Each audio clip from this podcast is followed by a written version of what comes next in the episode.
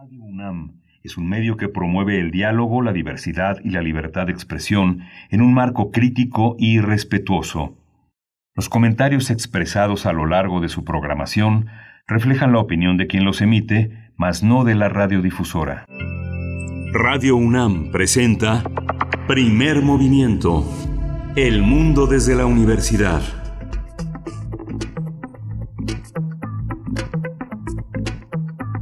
Hola, buenos días. Hoy es lunes 8 de junio y son las 7:04 de la mañana aquí en la Ciudad de México, una ciudad que todavía está un poco sombría, todavía un poco fría, húmeda de la lluvia de anoche, pero aquí estamos transmitiendo a través de Adolfo Prieto 133 con el apoyo de nuestra productora Frida Saldívar, Arturo González también en los controles y del otro lado de la línea está Berenice Camacho. Buenos días. Hola Miguel Ángel Quemain, muy buenos días. Efectivamente, aquí estoy y estamos todo el equipo de Primer Movimiento a través del 96.1 de FM, del 860 de AM, con mucho gusto para acompañarles durante esta mañana, durante esta semana de junio. Y también saludamos a la Radio Universidad de Chihuahua en el 105.3 el 106.9 y el 105.7. Vamos a estar con ustedes durante la siguiente hora de 6 a 7 de la mañana, hora de Chihuahua, y de 7 a 8 hora del centro del país. Así es que con muchos temas interesantes, dándoles la bienvenida, invitándoles también a que se sumen a, redes sociales y podamos hacer comunidad de esa manera. Estamos en Twitter como arroba PMovimiento, así nos pueden encontrar, y en Facebook como Primer Movimiento UNAM. Sí, hoy tenemos un programa interesante lleno de lleno de cosas eh, nuevas. Eh, vamos a tener un arranque de ciencia como todos los lunes. Vamos a hablar de los mamuts que fueron encontrados en el nuevo aeropuerto internacional Felipe Ángeles en Santa Lucía, en el Estado de México, y lo vamos a conversar con el doctor Pedro Francisco Sánchez Nava. El doctor Pedro Francisco Sánchez Nava es coordinador nacional de arqueología de Lina, es licenciado en arqueología, maestro en historia y en historia, y es doctor en antropología simbólica por la ENA. Vamos a estar dialogando con él, este, afortunadamente, sobre este hallazgo tan emocionante, 60 piezas arqueológicas enormes, 60 mamuts. Así es, y después tendremos nuestra sección dedicada a la tecnología, singularidades tecnológicas y TICs, tecnologías de la información. El tema de esta mañana es el hacktivismo o hackactivismo, el aparente regreso de Anonymous. Vamos a conversarlo con la doctora Cintia Solís, es una de nuestras colaboradoras en esa sección. Ella es socia del despacho Lexing East Legal Advisory y es catedrática de la Secretaría de Marina y del Instituto Politécnico Nacional. Y vamos a tener hoy una nota muy interesante, muy compleja, porque usted recordará que durante el gobierno de Felipe Calderón una de las discusiones más importantes en la materia de la reforma policial estuvo dirigida a la eliminación de las policías municipales. Pues no han dejado de ser golpeadas, no han dejado de ser discriminadas, eh, hechas pedazos, víctimas de un autoritarismo enorme y que emerge con la ejecución de eh, enorme violencia como pasó en Guadalajara y a partir de eso vamos a discutir los cuerpos policíacos en México con María Elena Morera y es presidenta de Causa en Común y bueno, vamos a hablar del país y vamos a hablar en particular de este municipio que fue el, el, eh, el, aparador de toda esta, de todo este fin de semana de violencia en Guadalajara, pero en general en Jalisco y en el país. Así es, pues sí, estaremos viendo también la deuda que se tiene eh, en nuestro país con la formación de policías locales y estatales, este tema que ahora durante el fin de semana pues ha, dejado ver eh, precisamente eh, la, sustancia de una, de una, situación tan complicada dentro de la policía en, en México, en específico en Ciudad de México y también en Jalisco. Y bueno, después llegará la poesía necesaria está todo listo para la poesía necesaria y tendremos nuestra mesa del día hacia la tercera hora. Vamos a estar conversando acerca de el racismo, el racismo en México o los racismos, porque son múltiples racismos los que marcan este país. Vamos a conversarlo con Yasnaya Aguilar. Ella es colaboradora de la Biblioteca de Investigación Juan de Córdoba en Oaxaca y también estará en esa misma conversación Federico Navarrete historiador, antropólogo e investigador del Instituto de Investigaciones Históricas de la UNAM, colaborador aquí en Primer Movimiento y bueno, va a ser una mesa de verdad importante. Son temas que ahora y desde hace mucho tiempo y desde siempre acuden a nosotros pues para seguir reflexionando y actuando en consecuencia en contra de los distintos racismos en nuestro país. Sí, justamente el fin de semana nos despedimos hablando de la extinción de las especies y hoy lo vamos a hacer en Biosfera en Equilibrio con Clementina Equigua, que ha escogido el tema estudiar la extinción de las especies. Lo vamos a tratar con ella al final del programa. Así es, pues ya lo saben. Esto para nuestro día de hoy, día lunes, lunes 8 de junio. Seguimos en gran parte del país, en todo el país prácticamente, con este semáforo rojo y con la indicación de permanecer en casa, de guardar la sana distancia, aunque ya haya terminado eh, digamos, oficialmente la Jornada Nacional de, Sana Distancia, pues bueno, hay que mantenerse todavía en estos momentos álgidos de la curva de contagio de COVID-19 y pues bueno, les invitamos de nuevo a hacer comunidad, acercarse y que podamos comentar cada uno de los temas que tenemos preparados para esta mañana. Así es que bueno, vamos a ir ahora, vamos ahora con, no sé si quieres agregar algo más, de hecho. No, está bien, está bien. Vamos al COVID y regresamos. Sí. Perfecto, vamos con nuestro corte informativo sobre la COVID-19. COVID-19. Ante la pandemia, sigamos informados. Radio UNAM.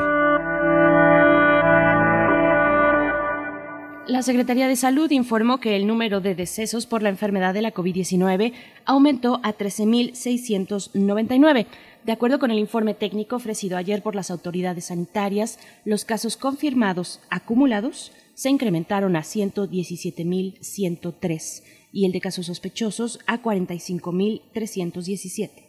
En Veracruz, el presidente Andrés Manuel López Obrador afirmó ayer que su gobierno no se va a quedar paralizado ante la pandemia del nuevo coronavirus SARS-CoV-2. En Saluya de Alemán, el mandatario dijo que por eso decidió realizar una gira por el sureste del país para iniciar las obras del Tren Maya y el corredor del Istmo. Así es, bueno, por su parte Claudia Sheinbaum, jefa de gobierno de la Ciudad de México, informó, que pedirá mayor difusión de los lugares seguros en caso de un sismo durante la contingencia sanitaria por el nuevo coronavirus. La jefa de gobierno dijo que los protocolos de desalojos tendrán que adaptarse ante la presencia del SARS-CoV-2 sobre el sismo de magnitud 2.9 con epicentro al sur de la, alcaldía, de la alcaldía Benito Juárez, la jefa de gobierno recordó que desde hace un año se conformó un grupo de científicos, sobre todo del Instituto de Geofísica y de Geología de la UNAM, que han instalado equipo de medición para indagar el origen de estos microsismos, que también se han presentado al poniente de la Ciudad de México. Y en información internacional, la Organización Mundial de la Salud modificó su protocolo sobre el uso de cubrebocas ante la pandemia del nuevo coronavirus. Este fin de semana, la OMS recomendó que el uso de cubrebocas o mascarillas en los lugares con transmisión generalizada de coronavirus, como el transporte público, las tiendas o los espacios cerrados, sobre todo si no es posible mantener una sana, distancia, una mínima distancia de dos metros entre las personas. Pues hasta ahora el organismo de la ONU recomendaba el uso de cubrebocas en personas que se encontraban enfermas de COVID-19 o aquellas que tenían contacto directo con los pacientes. Y sí, en Cuba el presidente Miguel Díaz Canel declaró ayer bajo control a la pandemia de la COVID-19 en Cuba. El mandatario dijo que en los próximos días podría anunciar una estrategia de desconfinamiento gradual tras unas semanas sin fallecimientos por la COVID-19. Cuba tiene una población de 11.2 millones de personas y de acuerdo con la información oficial, la pandemia del nuevo coronavirus ha dejado en ese país 2.191 contagios y 83 decesos. Y también en Brasil, este domingo se realizaron manifestaciones en varias ciudades de ese país a favor y en contra del presidente Jair Bolsonaro. En medio de la pandemia del nuevo coronavirus se realizaron estas manifestaciones. De acuerdo con cifras de la Universidad de Johns Hopkins, Brasil es el segundo país en el mundo con más casos confirmados de SARS-CoV-2 después de Estados Unidos, con 672.846 personas infectadas y el tercero, el tercer país con más decesos después de Estados Unidos también y Reino Unido, al sumar 35.930 fallecimientos. En información relativa a la UNAM, Rosa María Wong Chu, jefa de la Subdivisión de Investigación Clínica de la Facultad de Medicina de la UNAM, afirmó que la proporción de la población en México que ha tenido contacto con el SARS-CoV-2 es muy pequeña y estimó que el 80 o 95% aún puede ser susceptible al virus. También dijo que para obtener la inmunidad de rebaño es necesario que entre 60 y 70% de la población tenga anticuerpos y estamos muy lejos de esa cifra.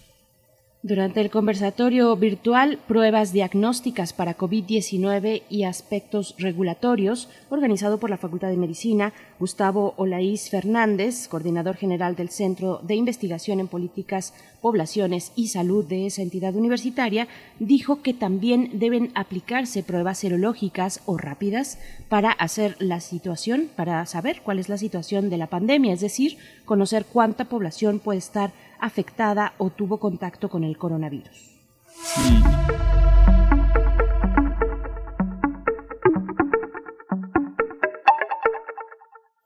Sí. en recomendaciones culturales tenemos hoy eh, la posibilidad de ver, los lunes no, no, teníamos museos, pero ahora, ahora sí, la sala 10 del Museo Universitario de Arte Contemporáneo, el MOAC, presenta Cosmic Call de Angela Su, donde el artista nacida en Hong Kong intenta elaborar relatos de estallidos epidemiológicos para mostrar cómo nuestras reacciones sobre la enfermedad están enmarcadas en distintos órdenes de ficción y justamente esta, este trabajo elaborado en 2019 ha cobrado una vigencia enorme a la luz de la pandemia de la COVID-19.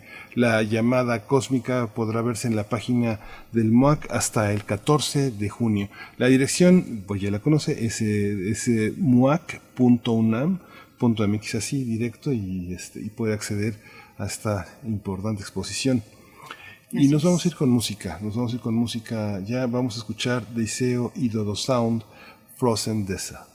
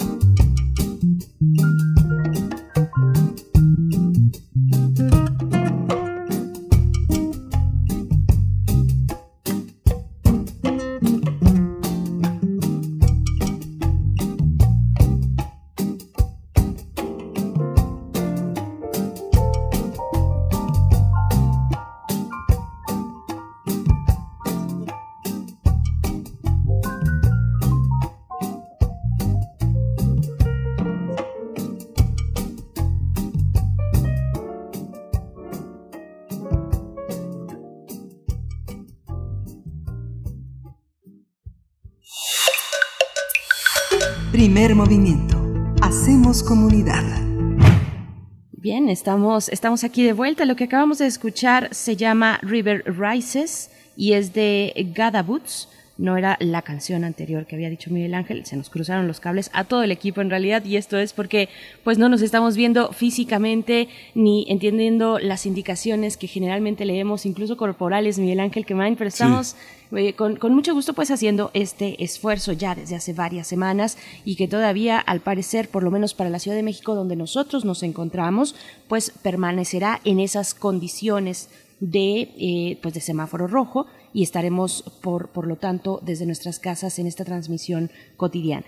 Sí, y justo esta canción eh, está muy a tono con El río crece y el río crece y el río creció, creció el fin de semana.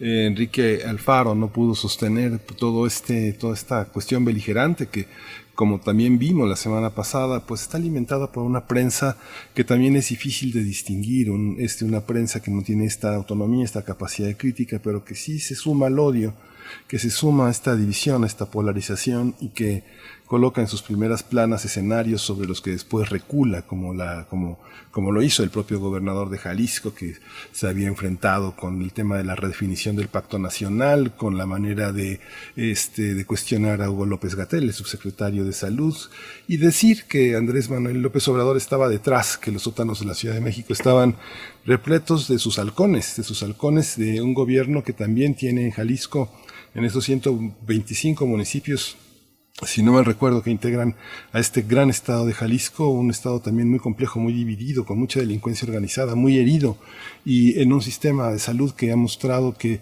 pues a pesar de, la, este, de lo entrón que parece ser el, el gobernador, como lo era también en su momento uh, el expresidente Fox, pues se lanzó a esta campaña en la que su policía municipal, su falta de comunicación, su falta de, de, de, una red que pueda, que pueda solventar un gobierno que se dice íntegro, que se dice capaz, pues puso en evidencia una dificultad para, para gobernar y emparentado a la situación este, en Minnesota, pues una población juvenil muy valiente, entrándole a manifestarse a pesar de las medidas del COVID, a pesar de no poder guardar la sana distancia que tanto promovemos, se lanzó a protestar y cada vez más, y sobre todo en Jalisco, en toda esa zona del Bajío, las mujeres tienen un protagonismo importante y son bastante maltratadas.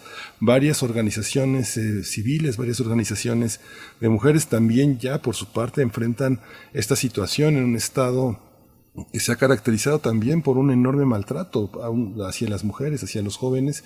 Y bueno, el viernes 4 tuvo que este, con palos y bates amagaron, detuvieron, secuestraron y golpearon a decenas de jóvenes que pretendían manifestarse afuera de la alcaldía, de la Fiscalía General del Estado. Y bueno, al día siguiente, un debilitado gobernador retiró las acusaciones contra todos los encarcelados, pasó lista de que estaban libres y seguros. Y bueno, este, es, una, es un buen ejemplo de cómo, cómo, cómo se tiene que entender la política de, este, del interior del país, de los estados y de esta manera de asociarse de los gobernadores que tiene que ser pues del lado de la población, del lado de sus ciudadanos y no del lado de sus propios intereses políticos, ¿no, Berenice?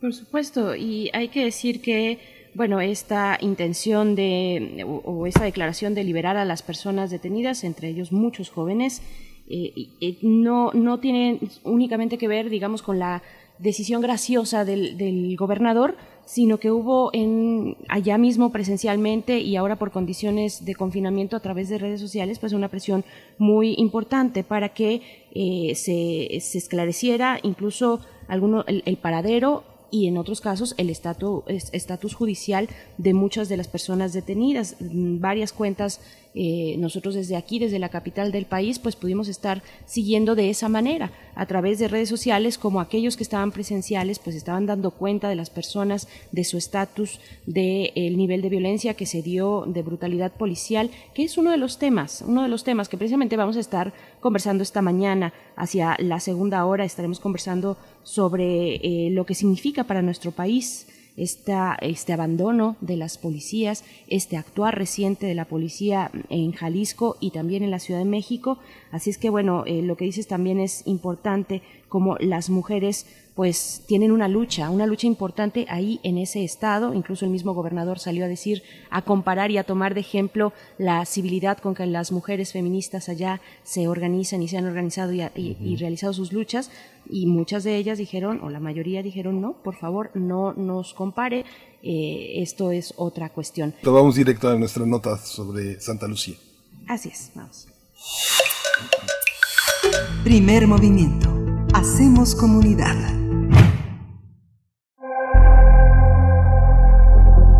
Lunes de Ciencia. Trabajadores del Instituto Nacional de Antropología e Historia encontraron restos de más de 60 mamuts en el nuevo aeropuerto internacional Felipe Ángeles en Santa Lucía, en el Estado de México. El hallazgo comenzó en abril, en abril de 2019, con el descubrimiento de los primeros restos óseos, el cual se intensificó en octubre y continúa hasta la actualidad.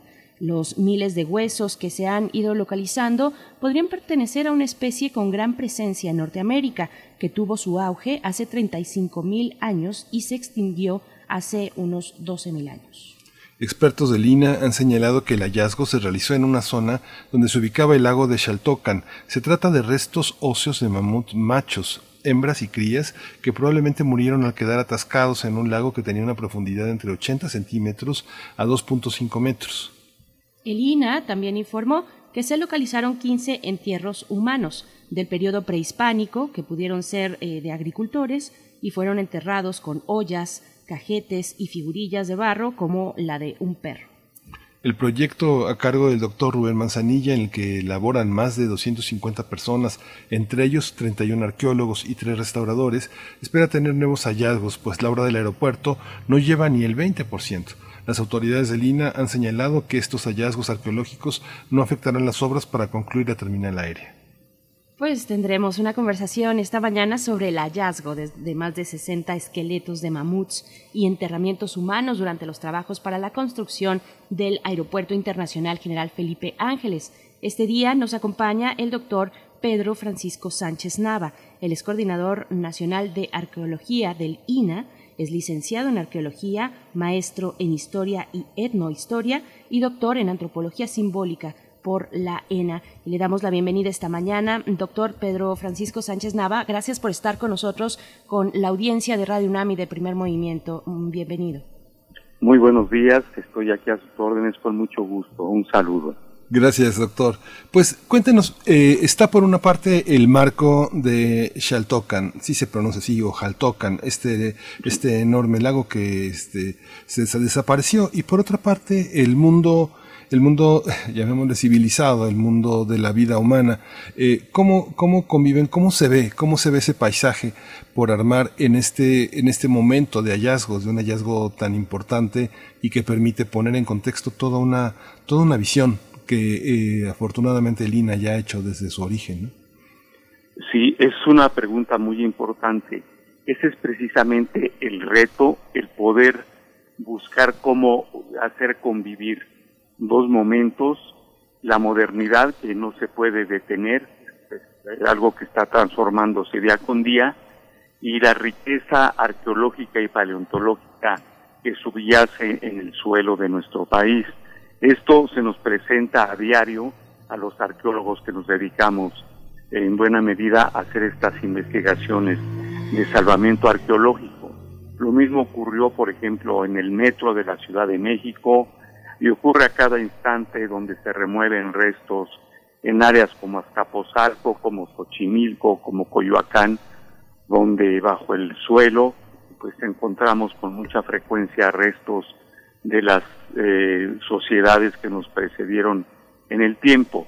En este caso eh, hay que hacer precisamente un, un movimiento muy armónico con los constructores del aeropuerto para que precisamente las obras que están llevando a cabo nos permitan a nosotros ir avanzando antes para recuperar este tipo de vestigios que de ninguna manera podrían permanecer in situ, ya que las condiciones del espacio, el cambio de temperatura y de humedad, pues comienza a dañarlos. Entonces, en ese caso hay que hacer un trabajo muy cuidadoso previo a la, al desarrollo de la obra, recuperar los restos, estudiarlos y en su momento ya poder socializar este conocimiento.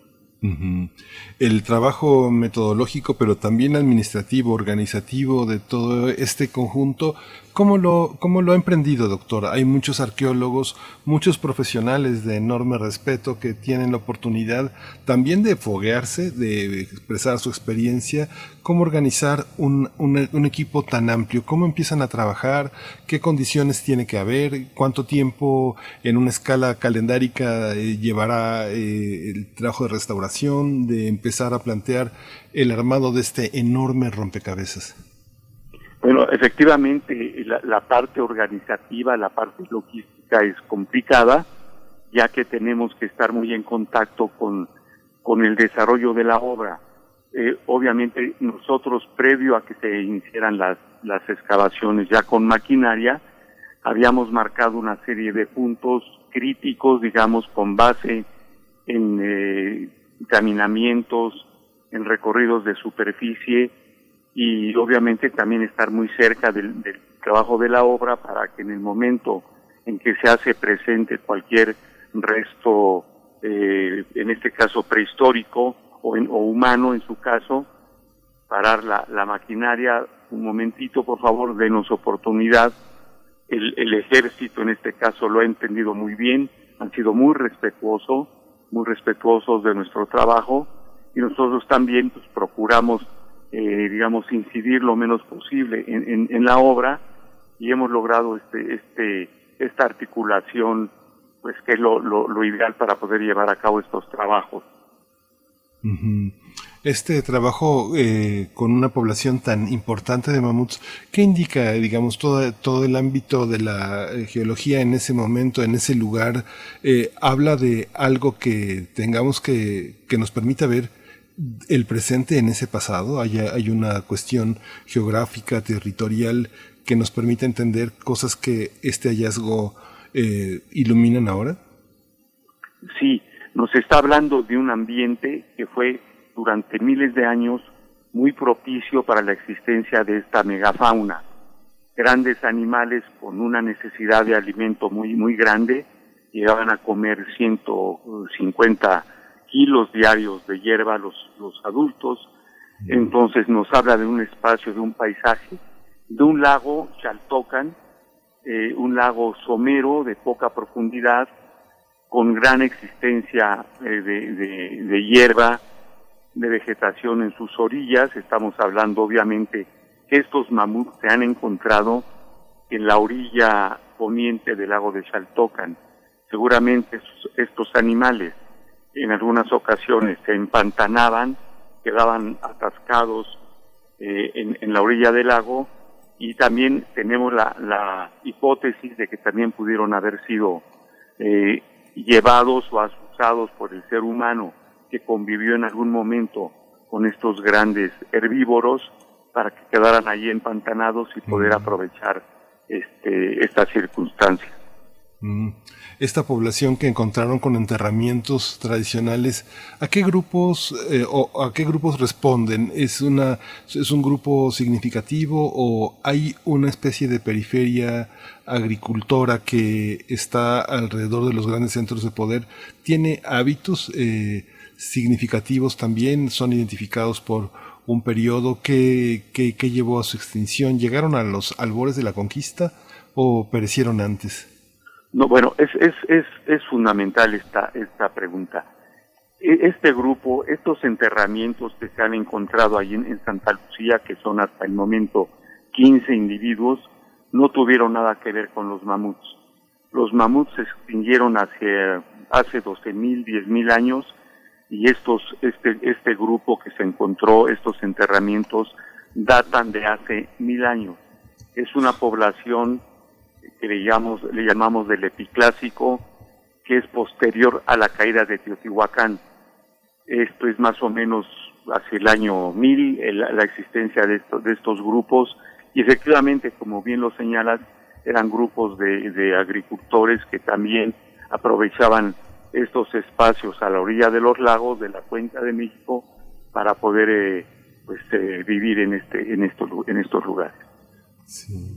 Esta visión, ahora que se da todo en torno a un nuevo aeropuerto, en su experiencia como antropólogo, digamos, usted ha tenido la oportunidad de hacer eh, muchos estudios, ¿no? Digamos, es un arqueólogo, también es un maestro en historia y en historia, y es un doctor en antropología simbólica. Todo este mundo que usted ahora puede ver desde todas estas disciplinas, eh, le, da- le dotará de una narrativa, de una discursividad a este espacio que ha sido tan cuestionado en estos términos de la política del presente, de la política del nuevo aeropuerto y ahora de este aeropuerto al que le apuesta todo el presidente? Nosotros como, como arqueólogos eh, vemos estas obras, en muchos casos, en muchos casos las vemos como una oportunidad de avanzar en el conocimiento de estos espacios, de estas sociedades que estuvieron aquí antes que, que nosotros. De otra manera, este, esto, este conocimiento quedaría ya eh, soterrado, perdido, olvidado. En este, en este momento tenemos esta oportunidad que la misma obra nos brinda. Lo mismo pasa con otro tipo de, de, de espacios como son gasoductos, carreteras, este, el metro de la Ciudad de México y otros metros de otras ciudades. Los vemos como una oportunidad para poder incidir, poder asomarnos en el pasado, poder recuperar esta, este conocimiento, pero lo más importante es lo que, lo que, lo que señalas, que en este espacio de Santa Lucía puntualmente, pues se podrá abrir un lugar, un museo, salas interpretativas para que la gente que, que acuda a estos lugares, a este aeropuerto y la propia comunidad del entorno, pues puedan conocer cómo fue este lugar eh, a través de, pues podemos recuperar 20 mil años de, de, de historia de este lugar. Una oportunidad única y que pues tenemos que aprovechar con mucha responsabilidad, con un gran compromiso, pues para poder precisamente llevar a la sociedad este conocimiento. Sí, es que justamente en un aeropuerto que va a ser internacional van a tener la oportunidad de mostrar eh, un, un espacio en el que, co- como usted dice, hay una bisagra entre un tiempo muy remoto y un tiempo que también antecede pues al mundo eh, al mundo teotihuacano y al mundo ya de la conquista que es que permite tener una visión muy profunda y muy an- antigua del pasado. Esto eh, sucede en algunos otros puntos del, país, digamos que también para la gente que llega, sabe que llega a un país con un enorme pasado y cuando, cuando aterriza en el, en el aeropuerto de Mérida, cuando aterriza en el aeropuerto de Cancún, sabe que está, cuando aterriza en Oaxaca, sabe que están ahí en Monte Albán, sabe que hay un, un pasado enorme, y lo mismo en Veracruz, en todas partes, pero esta zona en particular será significativa también en el contexto arqueológico nacional. ¿Tiene alguna particularidad que usted piense de una manera muy anticipada que puede ser el eje de una explicación museística, histórica, arqueológica? es una gran oportunidad. La muestra que se va a tener de fauna pleistocénica, mamuts, eh, caballos, camellos, bisontes, en fin, una fauna muy amplia, peces, aves, sí va a permitir de, de, una forma muy, muy puntual el poder estudiar este tipo de fauna. La muestra que se tiene en este caso de mamuts es muy grande y podremos entonces compartir con, con otras comunidades académicas y científicas a nivel mundial. Hay mucho interés de otras otras instancias para conocer estos hallazgos, para eh, avanzar en el conocimiento. Entonces sí es una oportunidad que realmente va a marcar una pauta eh, por el número de, de- individuos que se han encontrado hasta la fecha. Sí, ojalá ya haya el presupuesto para hacerlo, porque bueno, no veo, digamos, cómo se ha formado tan paulatinamente, cómo ha crecido tan paulatinamente y en contextos tan particulares, no sé, los museos del sitio que eh, de pronto si no fuera por, por ustedes, por personas que están comprometidas con las zonas arqueológicas que custodian, que trabajan, eh, es- estarían perdidas, ¿no? Estarían enterradas, ¿no? Prácticamente son desempolvadores, no solo restauradores. Pero esta, este contexto, ¿usted lo ve favorable para que haya un, un empuje de nuestra, de nuestra historia, que la visibilice, que en este contexto de un aeropuerto que el presidente considera tan importante haya ese apoyo? ¿Usted considera, lo ve viable?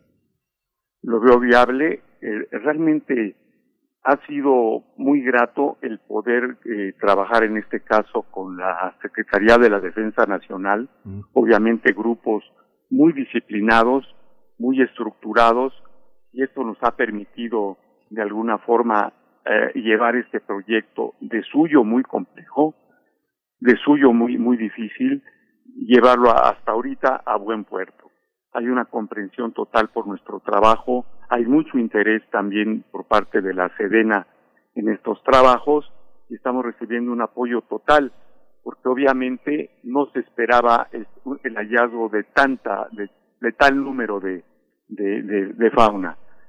Pensábamos, sabíamos que íbamos a encontrar este restos porque había antecedentes en el área de otros, de otros hallazgos desde el siglo pasado, pero jamás supusimos el número.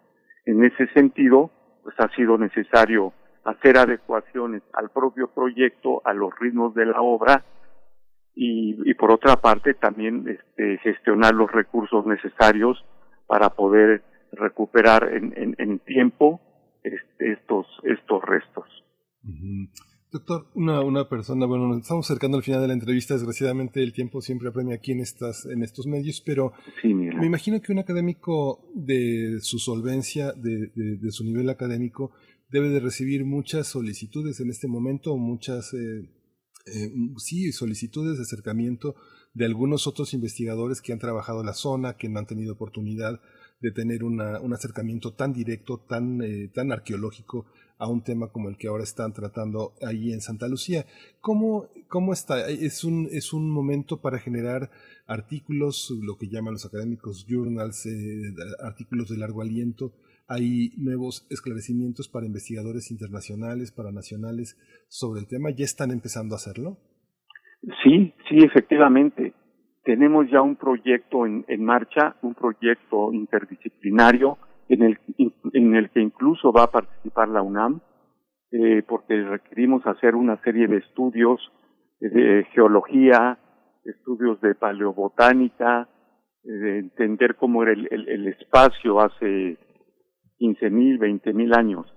Eh, estamos trabajando también con biólogos, entonces se estructuró ya un proyecto que va a vincular este espacio de, Santa Lucía con otro hallazgo que hubo el año pasado, a finales del año pasado, de unas trampas también para mamut en Tultepec. Entonces, estamos reuniendo a todos los especialistas que han trabajado estos dos espacios, este, paleontólogos, en fin, una serie de especialistas químicos y, y poder eh, entender de manera holística, de manera integral este espacio, porque es una oportunidad que no podemos dejar pasar y obviamente tenemos mucho interés de otras instituciones a nivel internacional. La propia UNESCO nos ha ofrecido eh, apoyo en algún momento para avanzar en las investigaciones, porque esto es apenas la punta del iceberg, ¿no? Recuperar los restos es muy importante, pero ahora hay que hacer todos los estudios en distintos laboratorios con distintos especialistas para poder recuperar de manera total la información que, que queda expresada en los propios restos y en el contexto que rodea a, a estos a estos este, grandes mamíferos. Algo, doctor, ya para el cierre de esta conversación, algo que en este cuestionamiento se me haya pasado y usted considere importante. Bueno, destacar en este caso el trabajo que han hecho los jóvenes.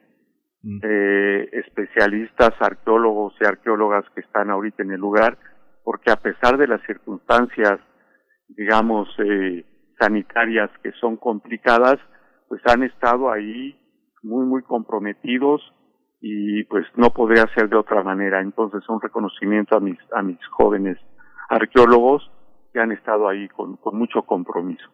Pues doctor, muchas gracias doctor. Doctor eh, Pedro Francisco Sánchez Nava, coordinador nacional de arqueología del INA, licenciado en arqueología, maestro en historia y en historia, doctor en antropología simbólica por la ENA, le agradecemos mucho.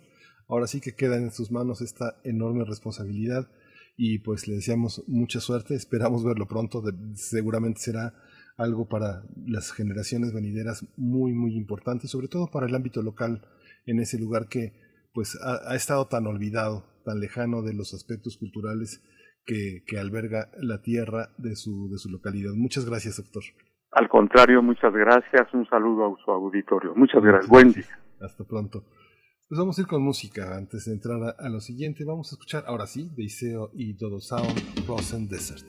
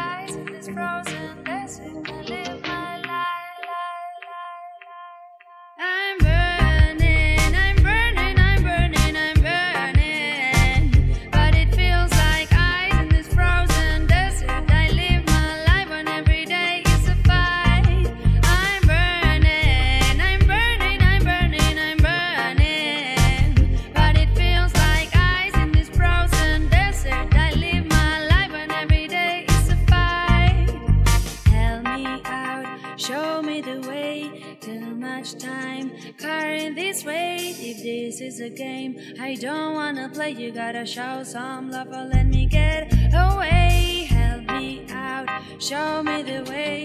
Too much time carrying this weight. If this is a game, I don't wanna play. You gotta show some love or let me get away. I find myself in a desert of and flames, and I wonder what is my blame. Could you help me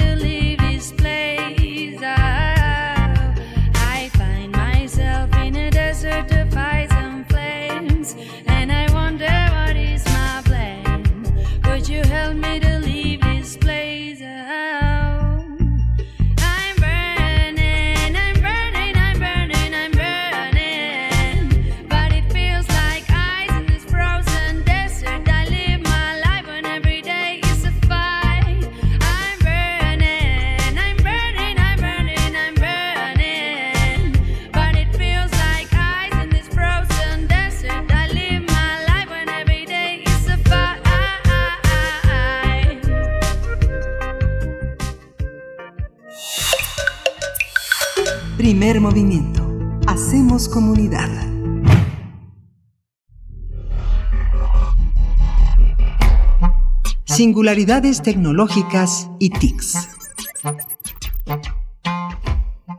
Bien, pues aquí estamos de vuelta y le damos la bienvenida a la doctora Cintia Solís.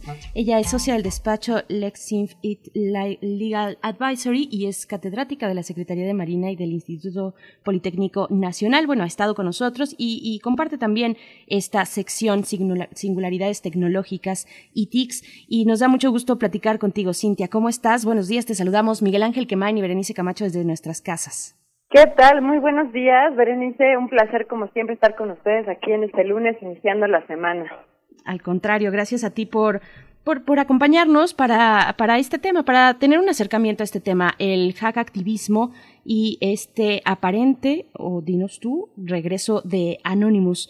Eh, la semana pasada, el fin de semana antepasado, fue eh, y un poquito hacia el jueves que empezaron a salir estos, estas noticias en el contexto pues de las eh, protestas en Estados Unidos por la brutalidad policíaca. Dinos, por favor, ¿cómo, cómo leemos esto? ¿Qué tal? Bueno, pues mira, la, verdad es que eh, ahora sí que nos, nos sorprendió. Obviamente recordemos, me voy a ir poquitito nada más atrás a la historia. Recordemos que pues el hacktivismo no es realmente nada nuevo. Es algo que, que apareció en nuestras vidas casi en paralelo con la cultura hacker o es una, una vertiente de la cultura hacker. Recordando que en- aunque tiene mala prensa esta palabra, pues digamos que no todo lo que hacen es, es realmente malo, ¿no? Algunas cosas tienen como un trasfondo positivo y en el caso del hacktivismo justamente es eso, apoyar causas justas o ir en contra o repudiar causas que son injustas. Entonces, eh, Anonymous es una de las organizaciones hacktivistas, creo yo, más importantes junto con Julian Assange, que, que organizó Wikileaks. Y desde el año más o menos 2008 han estado presentes, eh, pues en el mundo, haciendo este tipo de manifestaciones eh, en contra de estas, de estas causas. ¿Qué pasa con, con Anonymous? Ya tenía más o menos como dos años en promedio, eh, sin que hubiera como un, una, una aparición este, realmente importante, no se habían reivindicado eh, algún tipo de, de ataque, vamos a decirlo así. Y recientemente, tras la muerte de George Floyd, eh, intervinieron, vamos a decirlo así, las radios de policía de Chicago, justamente por esta canción de Fuck the Police, y se reivindicaron vía redes sociales, vía um, Twitter y Facebook, hicieron un video con toda la apariencia de, Anonymous y al parecer pues están de regreso, ¿no? Eh, obviamente esta fue como una primera llamada, amenazaron también con expo- eh, exponer más expedientes, digamos, de, de asesinatos o de cosas corruptas que ha hecho en especial pues la policía de Minneapolis, pero no dudamos con que esto se vuelva como un una bola de nieve, ¿no? Eh, Anonymous en realidad, bueno, pues eh, creo que lo más, lo ha hecho temblar a, a, políticos, ha hecho temblar incluso a organizaciones religiosas, porque pues claramente eh, la fuerza que tiene es que literalmente es una organización internacional, o sea, prácticamente, digamos, lo que mueve a Anonymous es una causa y cualquiera de nosotros podría unirse a Anonymous, ¿no? O sea, no es como tal, no es como una organización terrorista como Daesh o como otras organizaciones que son células criminales, sino más bien aquí en realidad pues es una mega eh, organización que opera de forma descentralizada. Entonces, ¿por qué decimos que no no sabemos si realmente es o no? Pues al final eh, recordemos que Anonymous, como lo comentaba, pues prácticamente puede ser cualquier persona o cualquier grupo de personas que lleven a cabo un ataque en pro justamente o que quieran manifestar eh, su inconformidad en contra de causas injustas. Entonces, por lo tanto, pues sí, prácticamente podríamos hablar de que es el regreso, digamos, de, de Anónimos en conjunto con que pues ha habido otras cosas, otras revelaciones, ¿no? En la semana, en las semanas pasadas, cuestiones relacionadas con el Vaticano, cuestiones relacionadas hasta con extraterrestres, eh, que muy probablemente ahora con la pandemia, pues digamos que, que, que hayan tenido tiempo para, para organizarse en contra justo de, de este tipo de, de situaciones que se consideran injustas. Por supuesto. Y, bueno, que también viene a sumar esta aparición reciente de Anonymous a el ambiente de posibles noticias falsas, ¿no? que también es un elemento al no saber, no poner rostro y no saber quiénes están detrás de un chispazo de iniciativa en contra de algún político o de alguna eh, situación en alguno de los países, pues puede ponernos a, dudar y yo creo que es saludable y es importante que dudemos de, de, los intereses. No sé cómo lo ves tú. Yo te preguntaría puntualmente cómo distinguir a, cuál es la distinción que haces tú entre Anonymous y un proyecto como WikiLeaks de Julian Assange, por ejemplo. Ah, bueno, yo creo que más bien tiene que ver con eh, en, el, en, el, tema de en el tema de WikiLeaks recordemos que estaba más enfocado a exponer documentos o exponer eh, información de las organizaciones donde claramente pues había temas de corrupción o había eh, pues sí sobre todo sobre todo cuestiones este tanto tanto de corrupción o como cuestiones que eran de importancia social que tenía que saberse lo que estaban haciendo los gobiernos no o las empresas de carácter privado en el caso de Anonymous eh, tiene una una está más diversificado, ¿no? Por ejemplo, ha llevado a cabo, incluso ha habido ataques en México, ¿se acuerdan por ahí de Operación Tequila y demás? Uh -huh. Entonces, pues tiene una, está algo mucho más diversificado, ¿no? Sus ataques pueden consistir en revelar información, pero también puede consistir como esto que sucedió aparentemente en la policía de, de Minneapolis, que fue la intervención de las frecuencias de radio de la policía, también ha habido ataques de denegación de servicios, ha habido también lo que se conoce como defacement, o es la alteración del código de las páginas web, ¿no? Para poner algunos eh, statements en contra de la, del gobierno. Entonces, en realidad, pues Anonymous, la, la, la complejidad que tiene eh, para saber o poder decir esto fue una fake news o no fue una fake news, generalmente tiene que ver con que, pues, la gente que conforma Anonymous tienen conocimientos eh, pues sofisticados, ¿no?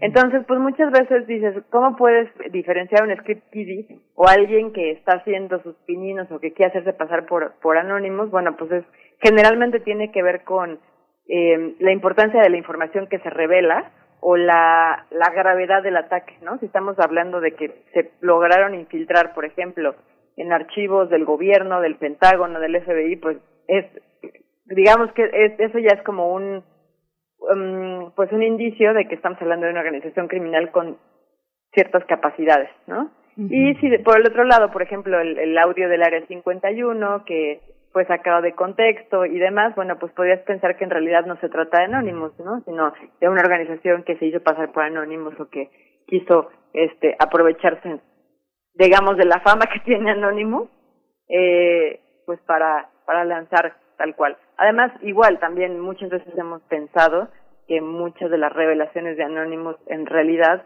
pues tienen que ver con, en el caso sobre todo de política, pues que tienen que ver con las contrapartes políticas, ¿no? Que por ahí sacan información eh, que pues les puede beneficiar en una campaña. Entonces realmente es, es, complicado, pero bueno, uno de los indicios que podemos tomar, les decía yo, es pues la, eh, la importancia de la información que se revela y el tipo de ataque. Uh -huh. Claro. Y bueno, una, una última cuestión, nos queda un minuto tal vez, pero sí saber tu opinión sobre cómo viene a configurar, reconfigurar o desconfigurar el escenario ya de por sí de muchísima tensión internacional que, que estamos viviendo. ¿Qué significa Anonymous en estos momentos? ¿Cómo lo lees tú? Híjole, yo creo que es la cereza del pastel, o sea, porque estamos, como bien lo dices, Berenice, en un momento súper tenso. Hay un montón de cuestiones, tanto políticas como con el tema de salud, o sea, hay demasiada tensión y el encierro no nos ha beneficiado. De hecho, hay estadísticas, incluso el gobierno eh, británico, que demuestra que los chicos en el encierro, en el confinamiento, han estado buscando información de cómo volverse hackers. O sea, realmente es una de las búsquedas eh, con mayor popularidad en varias partes del mundo, sobre todo en Reino Unido. Entonces, no dudo que, que haya mucha gente, muchos chicos, muchos jóvenes que hoy en día están pensando pues en engrosar las filas o solidarizarse con este tipo de, de movimientos hacktivistas. Bien, pues vamos a ver cómo se va desarrollando esta historia, este momento histórico también donde interviene pues estas, esta serie de células, esta organización, por ponerle un nombre, de eh, Anonymous. Nosotros te agradecemos mucho, eh, Cintia Solís, gracias por tu participación, te deseamos eh, muy buen día y pues volveremos pronto contigo aquí a esta sección de singularidades tecnológicas. Muchas gracias. Muchas gracias, a ustedes, Berenice y Miguel Ángel. Que tengan un excelente día. Gracias, Cintia. Gracias. Pues bien, Miguel Ángel, ya nos estamos despidiendo. Son las 7 con 59 minutos de la mañana de este lunes 8 de junio.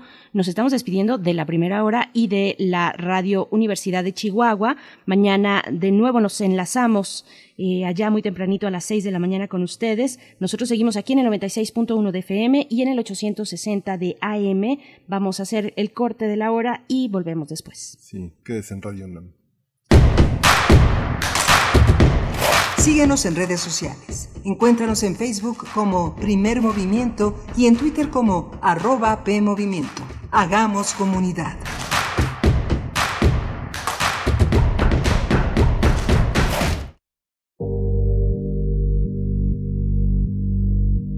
Resistir para la libertad. Sobreponerse a la opresión y combatirla por todas y todos. Seguir siendo Resiliente. Historias de quienes enfrentaron la adversidad. Una producción transmitida en 2016. Todos los miércoles a partir del 6 de mayo a las 10 horas por el 96.1 de FM. Porque la paz Se reconstruye se crea. y se transforma. Radio UNAM. Experiencia sonora.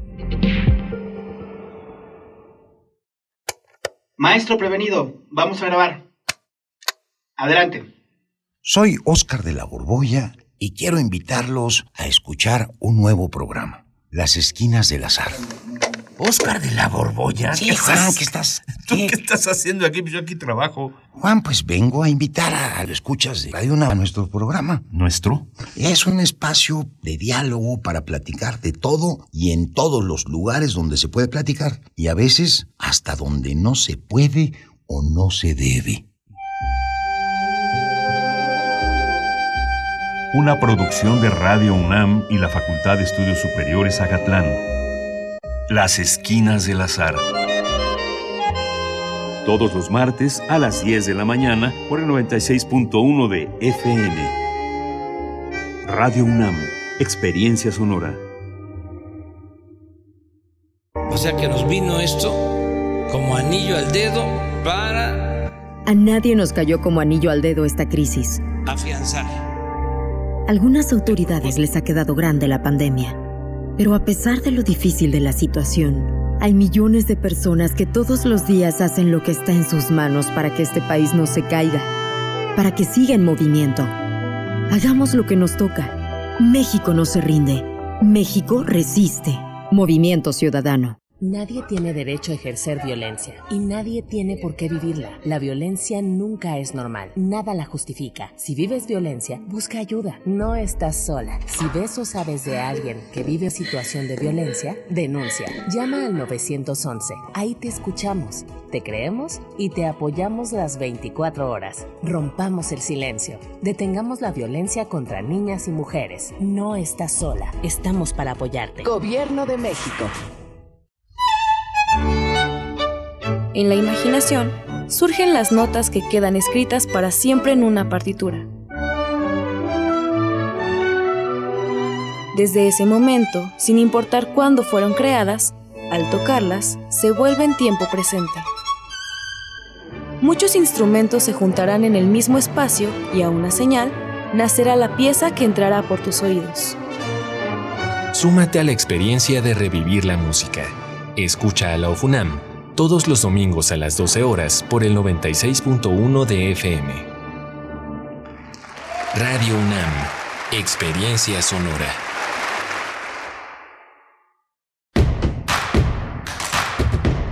Encuentra la música de primer movimiento día a día en el Spotify de Radio UNAM y agréganos a tus favoritos.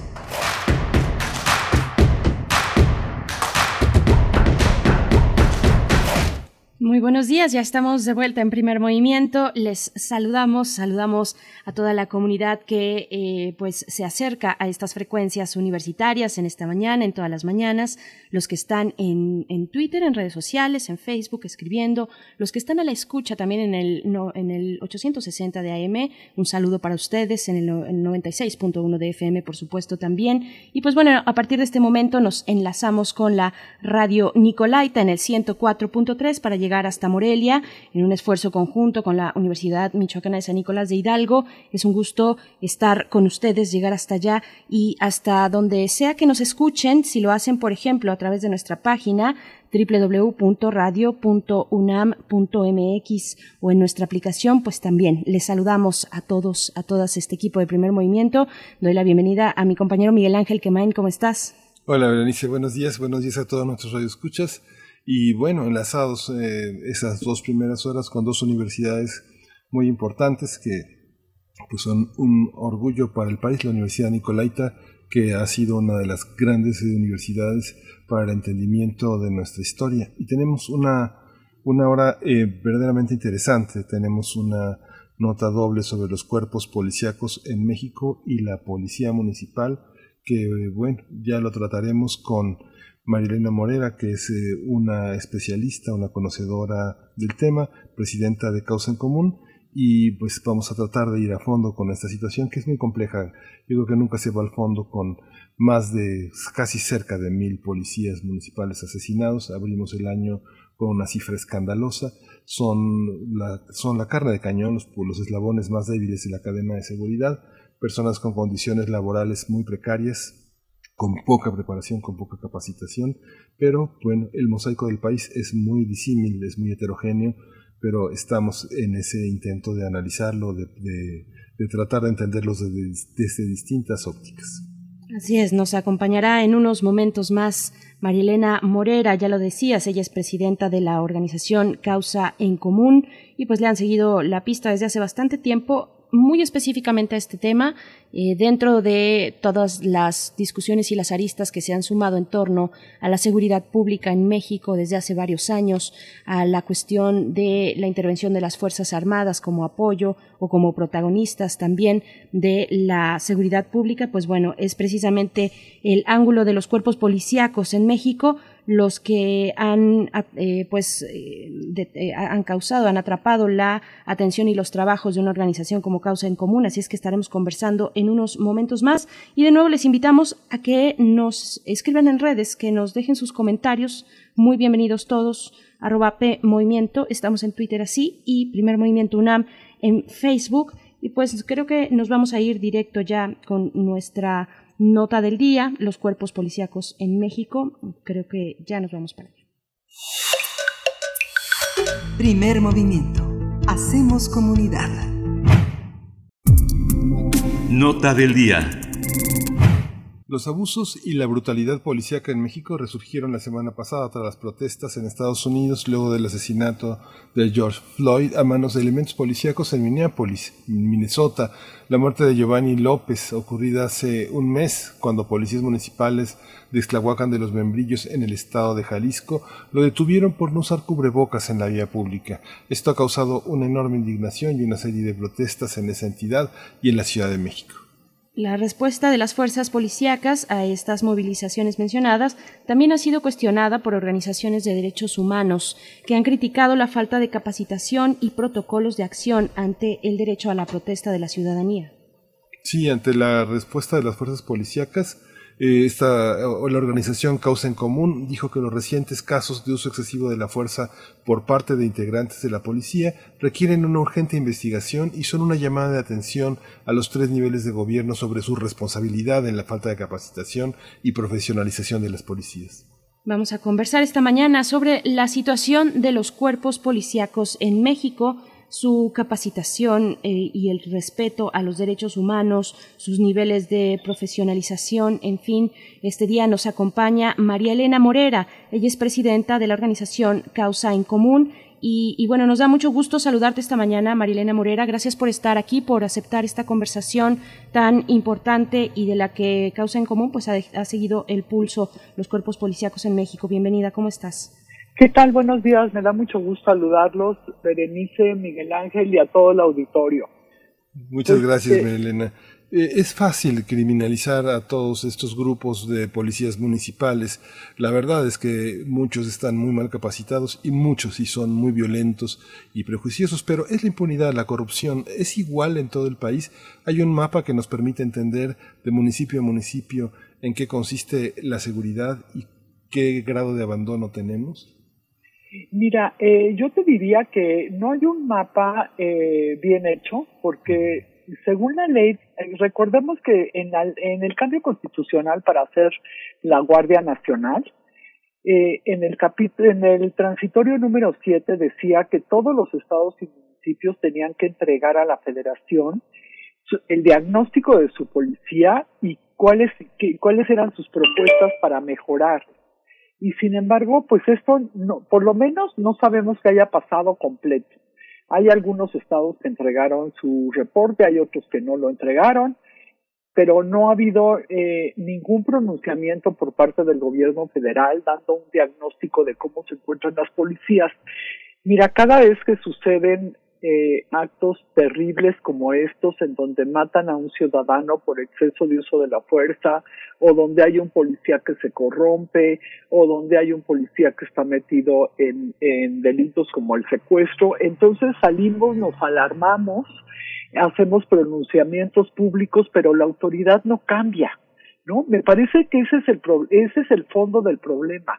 O sea, lo que estamos lo que vimos eh, desgraciadamente en este municipio de Jalisco, lo que vimos en Tijuana y lo que hemos visto también en otras policías estatales o municipales es solamente la punta del iceberg. Lo que está en el fondo es la falta de preparación de la gran mayoría de las policías en México.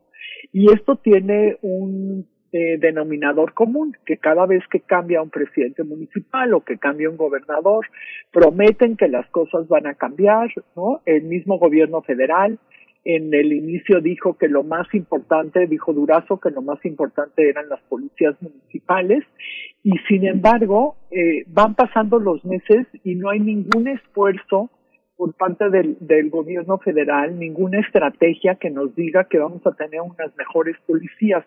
Sacaron el modelo de policía nacional, sin embargo a este no le han dado seguimiento, eh, no vemos que haya un mapa de decirnos, bueno, se van a empezar a preparar las policías de esta manera y estos van a ser los indicadores. Y mientras no tengamos eso y no tengamos el presupuesto, pues seguirán sucediendo eh, actos lamentables como el que vimos estos estas pues digamos estas últimas semanas porque esto ya es del de hace más de un mes lo que pasó en Jalisco y sin embargo pues no hay una solución real para todos estos problemas. ¿Dónde recae la responsabilidad de la capacitación, de la profesionalización de las distintas policías? Eh, ¿Dónde, porque pareciera una bolita que se van echando los unos a los otros, pero ¿cuál es, digamos, el mandato que tienen a este respecto? Mira, el mandato, según el, el Sistema Nacional de Seguridad Pública, hay un organismo que se llama Secretariado Ejecutivo del Sistema Nacional de Seguridad Pública. Este secretariado ejecutivo es el que se encarga de darle seguimiento a todos los estados de la República, a las policías estatales y a las 250 policías municipales que pertenecen al grupo de Fortaseg. Estos se supone que son los municipios más grandes, que tienen más población y que tienen más problemas de, de índices de delincuencia.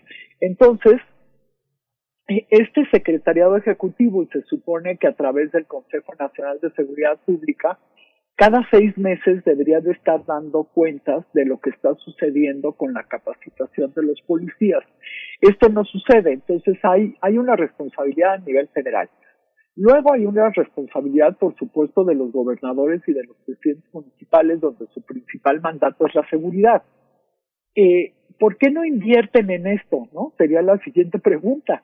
Eh, ¿Por qué si, la, si ellos saben que la seguridad de sus ciudadanos es lo más importante, ¿por qué no sucede nada?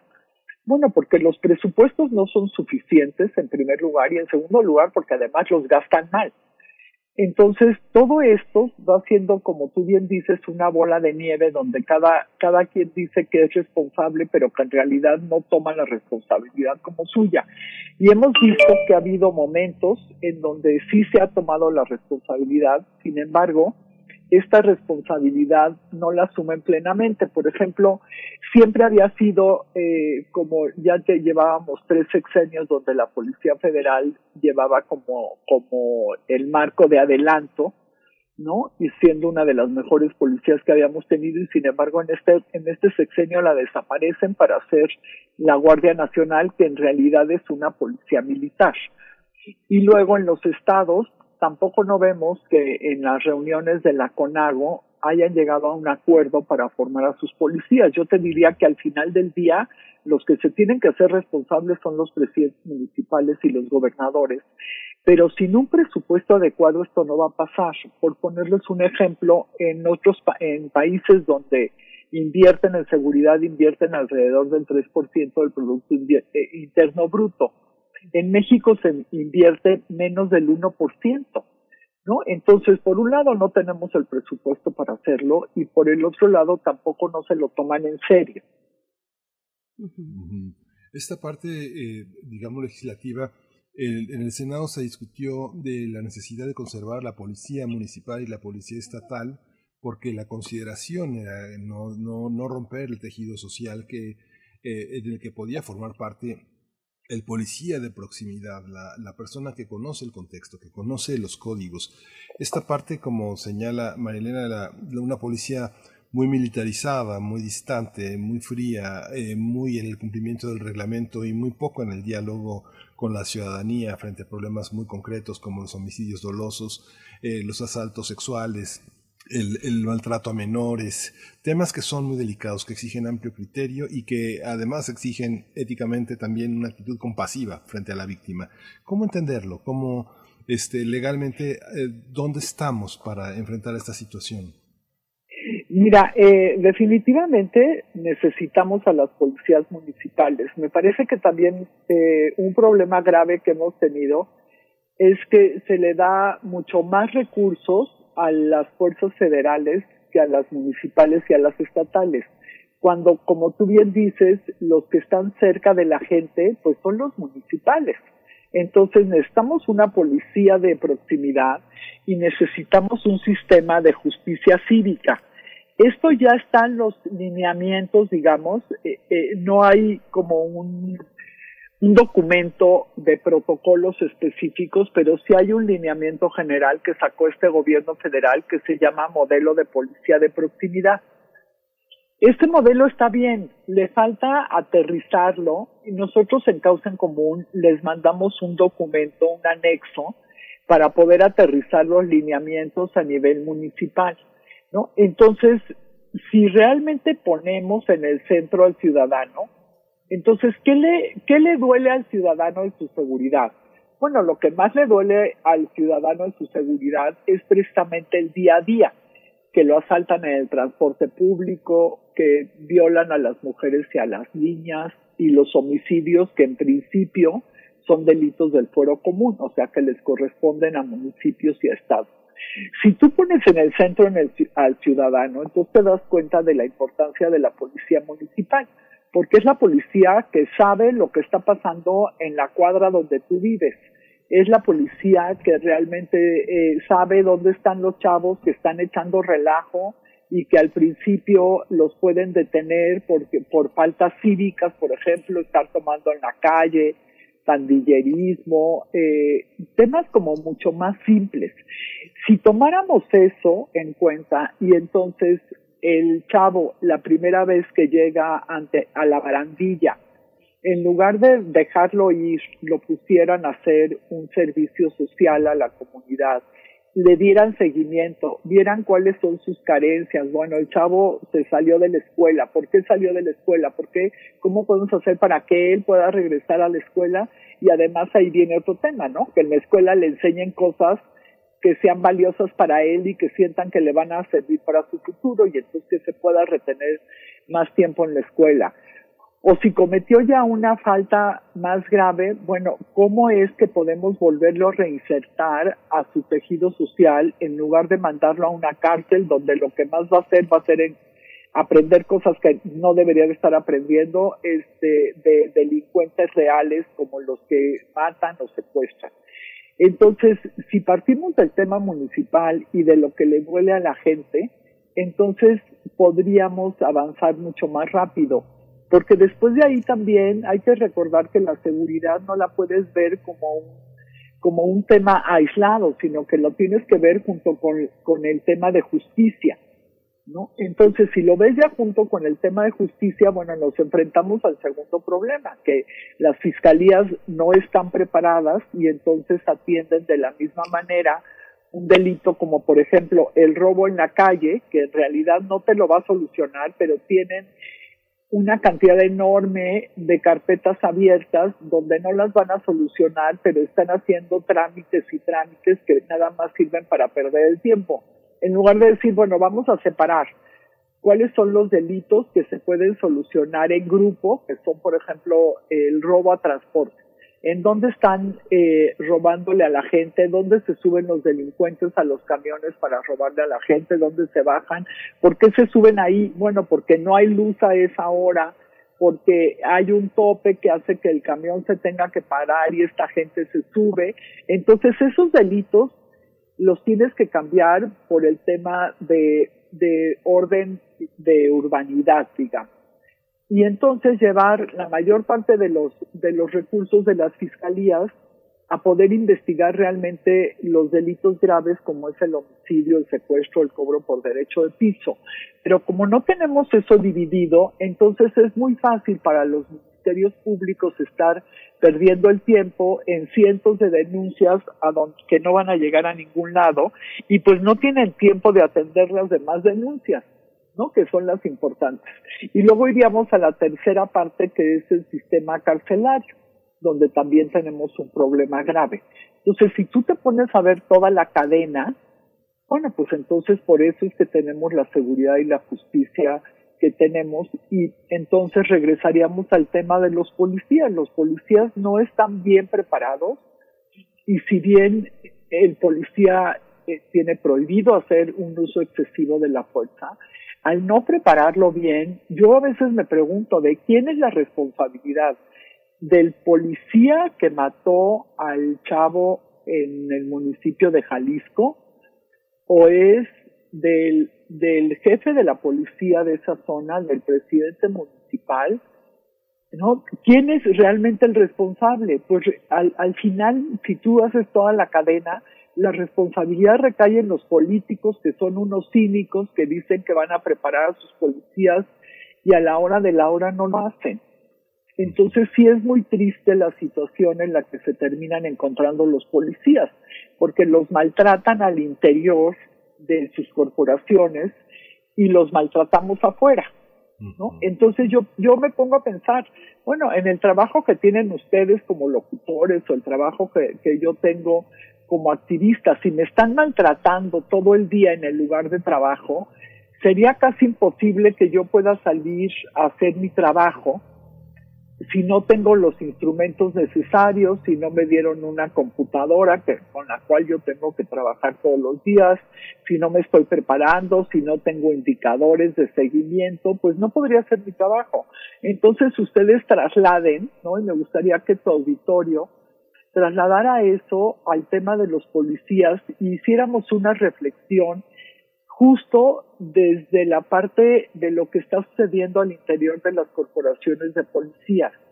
La mayoría de los policías, más del 30%, trabajan en horarios de 24 por 24 horas. Eh, la mayoría de ellos tienen un salario menor a los 10 mil pesos. La mayoría de ellos no reciben las prestaciones sociales. La gran mayoría de ellos, cuando suceden actos como lo que sucedió en Guadalajara, o igualmente, por ejemplo, lo que sucedió aquí en, la marcha eh, que, que, tuvimos en la que vemos a unos policías patear a una persona, eh, en ese momento la institución, digamos, como que se separa de ellos pone toda la responsabilidad en ellos y además no tienen no tienen un, una oficina jurídica que los proteja, ¿no? Yo creo que hay que castigar cualquier exceso de uso de la fuerza definitivamente, pero también hay que ver las circunstancias en las que esto ocurre. Entonces, si nos ponemos a verlo desde el lado de la institución, sí creo que los policías están en la peor de las situaciones, donde salen si hacen un, un, un uso excesivo de la fuerza y hay un escándalo público, entonces tienen una responsabilidad y lo más seguro es que terminen en la cárcel.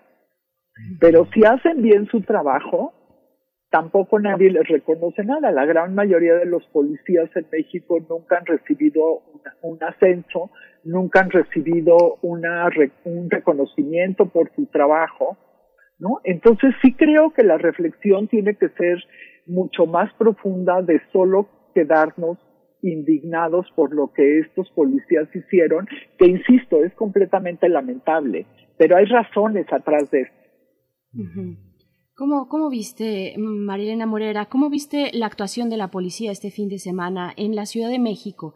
Y también, por supuesto, las protestas allá en, en Jalisco, pero puntualmente en Ciudad de México, donde eh, se, se sabe, se tenía la instrucción de no intervenir, digamos, de manera con el uso de la fuerza, eh, ex- expreso o explícito, en, esta manifestación. ¿Cómo lo viste tú eh, después de esta, pues, eh, esta, esta noticia, esta notificación de al menos dos policías de esta ciudad pateando el rostro de una joven manifestante? Que de hecho hoy hay una convocatoria de marcha también a las dos de la tarde por parte de, co- de colectivas eh, de mujeres para protestar por, este, por esta acción policial. ¿Cómo lo viste? ¿Cuáles son los contrastes que puedes rescatar en esto? Mira, eh, yo creo que en general el- la policía de la Ciudad de México cumplió con lo que le dijo la, lo que les dijo la, jefa de, gobierno, ¿no? La, la señora Claudia Sheinbaum. La gran mayoría de ellos fueron prácticamente espectadores de lo que estaba sucediendo, permitieron que rompieran este vidrios, que se, que hicieran todos los desmanes que quisieron hacer. Y luego vemos en contraste a estos policías que eh, patean a, es- a esta a esta joven, ¿no? Y yo te diría, a ver, aquí hay dos cosas, porque yo veía en, en los en los Twitter eh, mucha gente muy indignada por este hecho y definitivamente tenemos que estar indignados de que estén pateando a una persona. Yo no diría que los policías sabían que era mujer ni sabían que era que era este menor de edad, ¿no? Que eso decían es que es mucho más grave que, que, que lastimen a una menor de edad. Bueno, no creo que, en- que en una manifestación donde todo el mundo tiene la adrenalina hasta el techo, tanto los que están violando la ley, haciendo este desmanes en la calle como los policías, todos tienen la adrenalina arriba. Entonces no creo que se hayan levantado, se hayan esperado y ver que era una menor de edad y por eso la lastimaron, ¿no? Sea, eso me parece excesivo decir. Sin embargo, no es excesivo decir que no, tie- no hay razón para que un policía pate- patea a cualquier persona. Entonces, que estos hechos tienen que ser, este, tienen que ser juzgados, investigados, juzgados, y que tiene que haber consecuencia, por supuesto que sí. Entonces, yo te diría que en términos generales, eh, los policías cumplieron con el mandato que les dijeron, permitieron que se hiciera de todo, y desgraciadamente tres o cuatro policías fueron, o dos, fueron los que se vieron involucrados en estos hechos gravísimos. Por eso tenemos que decir que toda la policía de la Ciudad de México es violenta. Yo te diría que no. Me parece que, que la indignación, por supuesto que está ahí y por supuesto que tenemos todo nuestro derecho a manifestarnos. De ahí a juzgar que toda la policía sea mala, híjole, yo no, yo no puedo con esa, yo no puedo con eso. Eh, yo lo que creo es que hay que poner las cosas en su dimensión. ¿Cuál fue la razón por, por la que estos policías se detienen y empiezan a patear a esta persona? ¿No? Y ponerlo en esa, en esa dimensión. ¿Cuánto tiempo llevaban esos policías despiertos? ¿Realmente esos policías salieron a patear a esta persona o qué fue lo que sucedió antes de que pasara esto para que ellos se atrevieran a hacer un acto tan deleznable como este. Entonces, me parece que hay que aislar este hecho y por supuesto tiene que tener consecuencias. Pero eso amerita que el día de hoy la gente salga y destruya todo lo que se encuentre. Definitivamente la vida humana es más importante que cualquier monumento, que cualquier edificio, pero eso amerita que salgamos a destruir o ameritaría que realmente hubiera un compromiso por parte de la de, de las autoridades de la Ciudad de México de decirnos qué es lo que ellos van a hacer para que esto no vuelva a suceder. Y por el otro lado, eh, yo me pregunto, bueno, si fuera mi casa a la que llegan a destruir, ¿me importaría o no me importaría? ¿No? Yo creo que a todos nos importaría que fuera nuestra casa a donde fueron a destruir o fuera un monumento al que nosotros le tenemos un aprecio especial y entonces pues ya lo ves desde una dimensión diferente, ¿no? Esas, esos edificios, esos negocios que a veces destruyen en las marchas, no solamente tienen un dueño, ¿no? Sino también tienen gente que trabaja ahí y que se queda un tiempo sin trabajar, sin poder percibir un sueldo, eh, por, por este tipo de manifestaciones violentas. Entonces me parece que deberíamos de tener un diálogo mucho más abierto y donde podamos saber, donde podamos ver el sentir del otro, porque creo que esta polarización que tenemos, eh, pues principalmente en los últimos meses, donde nos han dividido en buenos y malos, conservadores y liberales, eh, creo que nos está llevando a un punto de confrontación donde quizás en poco tiempo ya no tengamos punto de retorno y se pueda ir a, a pues a manifestaciones mucho más violentas, Lo que veíamos, por ejemplo, este fin de semana en los en, en las pintas de las paredes, pues te da cuenta del grado de, de polarización que hay, ¿no? Y de, de ricos contra pobres, esa, ese va a ser el tema para las siguientes manifestaciones. Creo que sí debe de haber un llamado al, a todos los políticos a que, a que tengamos pues un momento de calma y un momento en el que podamos reflexionar si ahí es donde queremos estar o queremos estar en un momento en el que reflexionemos cómo podemos hacer en este país para que haya menos desigualdades, porque uno de los temas que, ve, que hemos visto en, en las marchas y que lo vimos este fin de semana en la Ciudad de México es precisamente que la gran desigualdad que hay, esa no se puede ocultar. ¿No? La violencia que a veces ejercen algunos policías contra la gente y principalmente contra la gente joven y principalmente contra la gente joven y además pobre. Entonces te, te dice, te dice mucho del problema que tenemos y de cómo le, me parece que al final del día es cómo podemos hacer menos grande la brecha entre, entre las personas que tenemos desde luego muchos privilegios y otros que no tienen ningún privilegio. Entonces creo que ahí hay un tema, ¿no? Pero me parece que eso es mucho más de fondo y es un llamado a todos los políticos a hacer un gran acuerdo eh, y, y, ver cómo vamos a salir de esto, porque en este momento tenemos el tema de la pandemia, un problema de salud eh, terrible en el que está muriendo muchísima gente, un problema económico en el que miles y miles de personas se están quedando sin trabajo y el problema de fondo de la seguridad.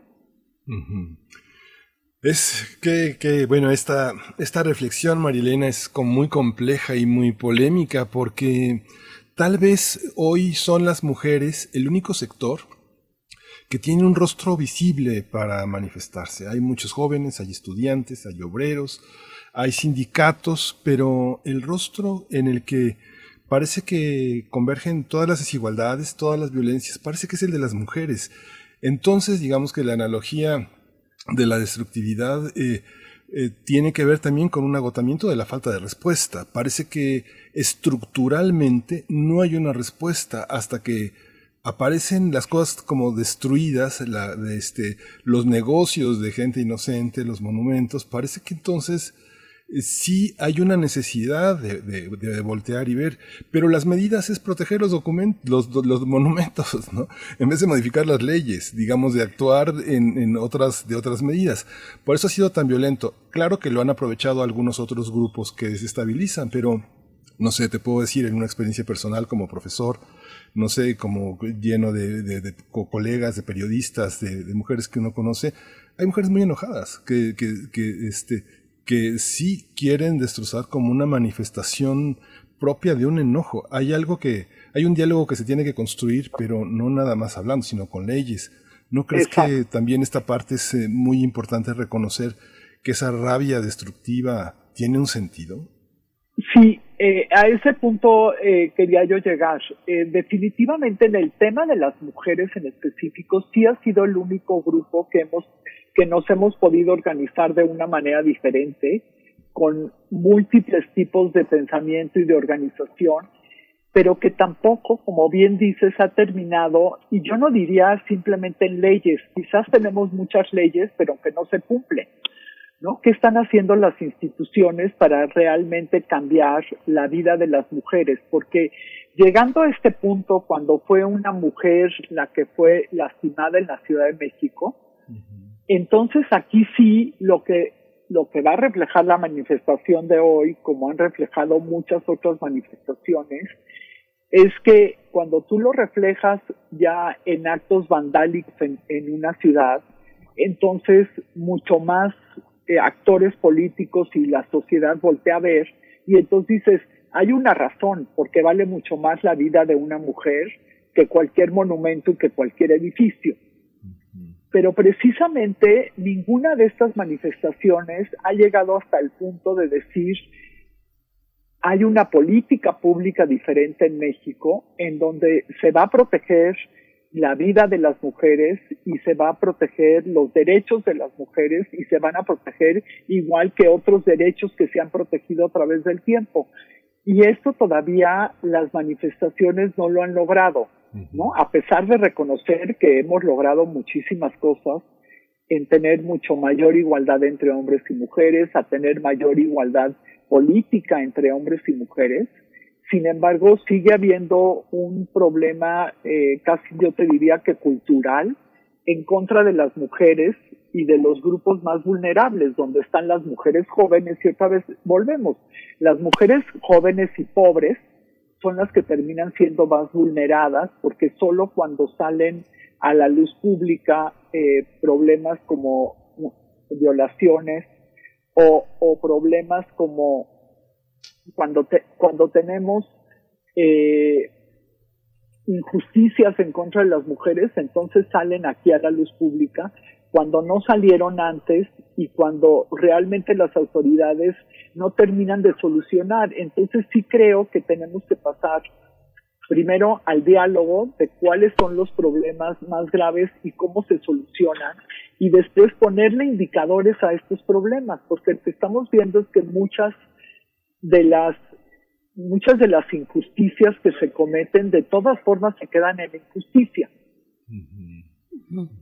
Marilena, yo quisiera eh, también que nos, que nos dieras como tu, tu perspectiva muy amplia, muy general de, de lo que, bueno, ahora estamos en este contexto desde también viéndolo en Estados Unidos, viéndolo aquí mismo ahora con esta situación lamentable de, de, de este joven que, que, que, pues fue asesinado, eh, Giovanni López, pero, pero vemos también una expresión, eh, y siguiendo un poquito la línea, una, una expresión de hartazgo, de, de, de mucha rabia, de mucha violencia también, y estas acciones directas que de pronto se convocan bajo el, el acrónimo, por ejemplo, de ACAP, ¿no? Eh, all cops are bastards, eh, esto que se lee, eh, todas estas pintas, porque finalmente también las calles nos hablan de lo que está pasando ahí. Ahí es donde se está cristalizando la desigualdad de, de un país como este, donde se confrontan no los que concentran la gran riqueza del país, sino muchas personas que tienen un perfil de precarización mujeres violentadas, mujeres jóvenes violentadas, jóvenes también olvidados de, eh, por el gobierno. ¿Qué decir de, de, manera amplia de todo este contexto, de esta rabia que se va encaminando en ciertas acciones directas, en grupos muy específicos? ¿Cómo lo ves tú? Mira, yo creo que, a ver, yo creo que a nivel mundial lo que hemos visto, por ejemplo, y podríamos poner el ejemplo eh, muy específico de la pandemia, ¿quiénes han muerto principalmente por la pandemia en Estados Unidos, donde ya hay mucho más estudios eh, que no tenemos en México? Bueno, han muerto los afroamericanos y los latinos. ¿Por qué? No es, no es porque el virus ataque más a una población que a otra eh, de manera, de manera, digamos, bueno, lo pondría, perdón, lo pondría desde otro punto de vista. ¿Por qué fueron mucho más atacados y mueren mucho más afroamericanos y latinos en Estados Unidos? Por su condición de precariedad de años, ¿no? Porque son los que tienen más problemas de diabetes, son los que tienen más problemas de hipertensión y es la población más vulnerable. ¿no? En México lo vamos a ver cuando ojalá tengamos un estudio eh, sobre, sobre este tema, también vamos a ver quiénes son los grupos que fueron más vulnerados por esta pandemia. Entonces, si tú te pones a ver a nivel mundial, lo que nos termina contando el virus es que la gran desigualdad sí importa, ¿no? ¿Cómo vamos a hacer de este mundo un, un espacio mucho más seguro para todos? Pues solamente teniendo condiciones mucho más igualitarias para todos que el día de hoy no las tenemos en muchas partes del mundo, ¿no? Simplemente en Estados Unidos, uno de los países, pues el país podríamos decir más desarrollado, y menos lo tenemos en países como México, donde ya teníamos millones de pobres y ahora lo más seguro, desgraciadamente, es que se sumen mucho más pobres a ese grupo. Y entonces la clase media que hemos tratado de construir con muchísimo esfuerzo, otra vez se va hacia abajo y me parece que es un momento importante para reflexionar sobre estas desigualdades y no solo quedarnos en la reflexión, sino quedarnos en políticas públicas tanto a nivel mundial como, como en México, de cómo vamos a hacer para que estas desigualdades disminuyan y toda la gente tenga las posibilidades necesarias para poder, para subir, subir de decil económico. ¿No? Y, subir de subir de decil económico, esto significa subir de decil económico y en educación, porque hasta hasta este momento no lo hemos construido y me parece que es que este es un momento importante para quitarnos la venda de los ojos y decir todos importamos porque en un momento como este las grandes desigualdades afloran y como tú bien dices lo que lo que nos dicen las calles ¿no? Y lo que nos dijeron este fin de semana, pero ya nos los han dicho en otras manifestaciones, es esta rabia que estamos, que al final todos somos responsables, pero que ¿quiénes son los más responsables? Bueno, yo creo que como en todo, quien más responsable es, es el que tiene más poder o que tiene más dinero porque es el que tiene la mayor capacidad de hacer que las cosas cambien. Y en este poder yo también insistiría que la polarización que tenemos en este momento, por supuesto, es completamente tangible, que tiene que ver con hechos reales, ¿no? Lo que sucedió en Jalisco tiene que ver con un hecho real en el que eh, unos policías abusan del, del uso de la fuerza y matan a un joven. Eso, eso nadie lo puede negar. Ahí está el hecho y te aseguro que eso no le hubiera sucedido en una colonia rica, ¿no? Donde un chavo bien, digamos, digámosle así, o un chavo con recursos económicos le hubiera sucedido, pues no sucedió así, sino que sucedió en un barrio pobre. Igual sucede con las mujeres y con las niñas, igual sucede con los campesinos. Entonces sí creo que hay grupos muy vulnerables a los que se tiene que vol voltear a ver y que los políticos se sentaran a hacer un gran acuerdo de cómo lo van a solucionar, porque no se soluciona polarizando a la sociedad, no se soluciona generando odios.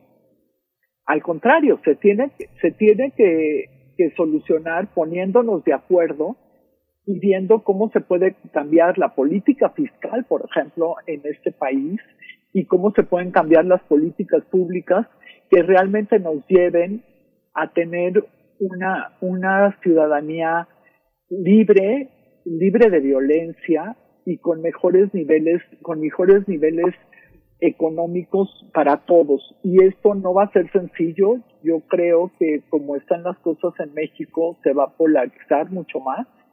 Y ojalá todos tengamos la suficiente sensatez como para no prender cerillos que estos nos lleven a problemas muchísimo más graves. Porque yo sí creo que las personas que salieron a vandalizar el fin de semana en la Ciudad de México o en, o en Jalisco, tenían un propósito definido diferente al de al realmente de la desigualdad.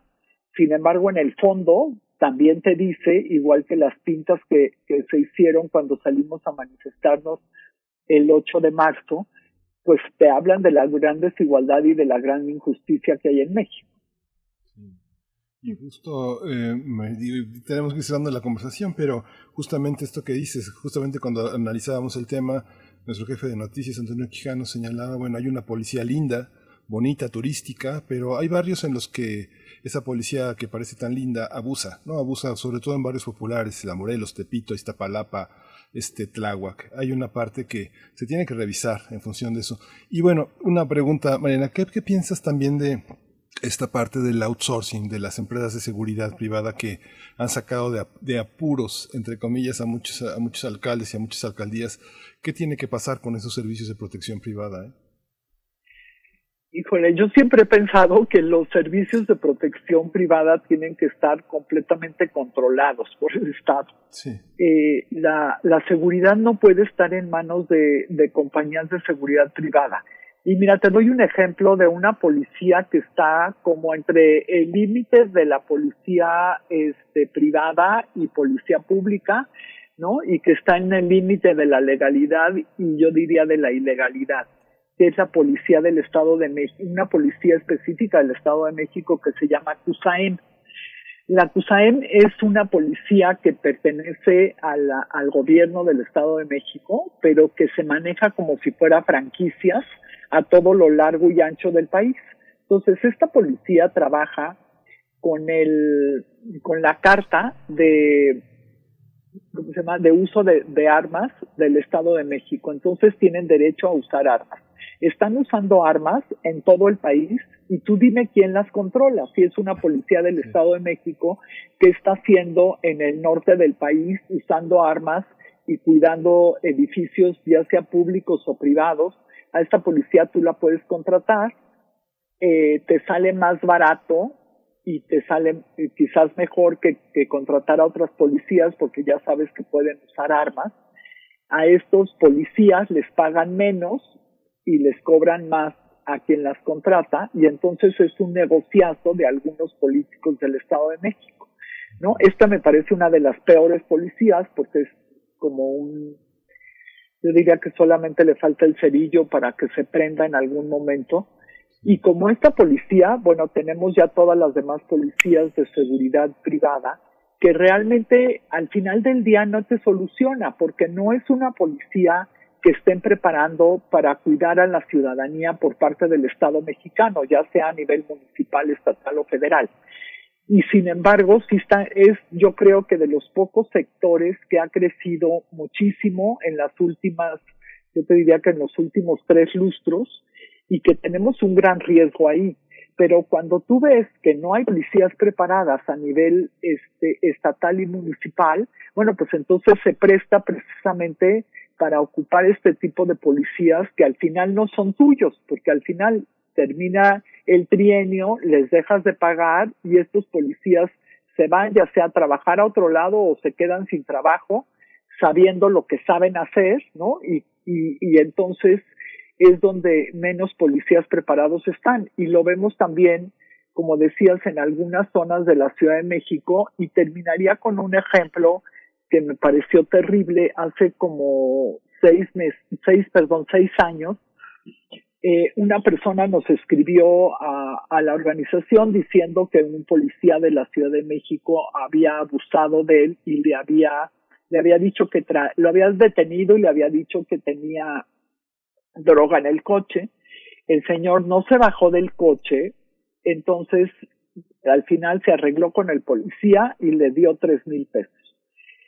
hablando con el jefe de la policía de ese momento, eh, un señor de apellido Rosales, eh, tuvimos una plática con él, citamos al señor y citaron al policía que lo había, que lo había extorsionado. Y ya en la plática el policía le dijo, mire, yo no le quité nada a usted, pero si usted dice que le quité tres mil pesos, se los voy a dar. Eh, al final, pa- para contarles esta anécdota, le preguntamos al, al jefe de la policía que, que, que cuál iba a ser el castigo para este policía y cómo iban a solucionar que esto no volviera a pasar. Y lo que me contestó el jefe de la policía, me dijo, no señora, no se preocupe, a este policía ya lo mandamos castigado a Iztapalapa. Qué cosa. ¿No? O sea, dices, es grotesco. Pues sí, es grotesco. ¿Y por qué lo mandan a Iztapalapa? Bueno, porque la gente seguramente se queja mucho menos, ¿no? Está viviendo en un momento, en un estado de violencia y no creen en la policía, pero tampoco en ninguna autoridad y lo más seguro es que se quejen menos. Entonces lo mandan allá. Yo dije al jefe de la policía, oiga, me parece inaudito lo que usted me está diciendo. ¿El castigo es para el policía o es para los ciudadanos? ¿no? Entonces yo te diría, pues sí, falta mucho por hacer y si falta mucho por hacer aquí en la Ciudad de México, pues en los en los municipios eh, más alejados, menos preparados y con una gran violencia como la que hoy hay del crimen organizado que está tomando corporaciones de policía y no solo corporaciones de policía, sino municipios enteros, pues el problema se complica mucho más. Creo que el desafío es enorme y todos deberíamos de estar pensando, exigiendo, eh, todos juntos exigiendo que esto no pase y que no suceda para nadie, porque así como ahora sucede para los grupos más vulnerables, terminará sucediendo con todos. Y si te pones a ver la seguridad y la justicia, eh, ya lo platicaremos si quieres en otro programa, no es para en México en realidad nadie la tiene, pero los grupos más vulnerables son los que más posibilidades tienen que sus derechos sean violentados. Marilena Morera, eh, como yo te pediría una, una reflexión de, de, cierre, porque no quisiera dejar pasar, si tienes oportunidad, de hablar de este, de este recuento, de este seguimiento que hacen ustedes en Causa en Común sobre los asesinatos de policías en los últimos dos años, de enero 2018 a enero de este año, son, eh, se suman casi mil, mil, mil asesinatos de policías en el país. ¿Dónde están los focos rojos? Un poco que nos dejes con, esa, con ese panorama de los focos rojos de los eh, estados más eh, problemáticos o que representan un mayor riesgo para eh, los, las y los policías en este, en este país. Sí, mira, los estados más problemáticos, bueno, definitivamente Guanajuato eh, tiene el mayor número de policías asesinados, inclusive en lo que va de este año ya tiene eh, casi el mismo número de policías asesinados que tuvimos en años anteriores. Eh, este es uno de los temas que menos salen a la luz pública.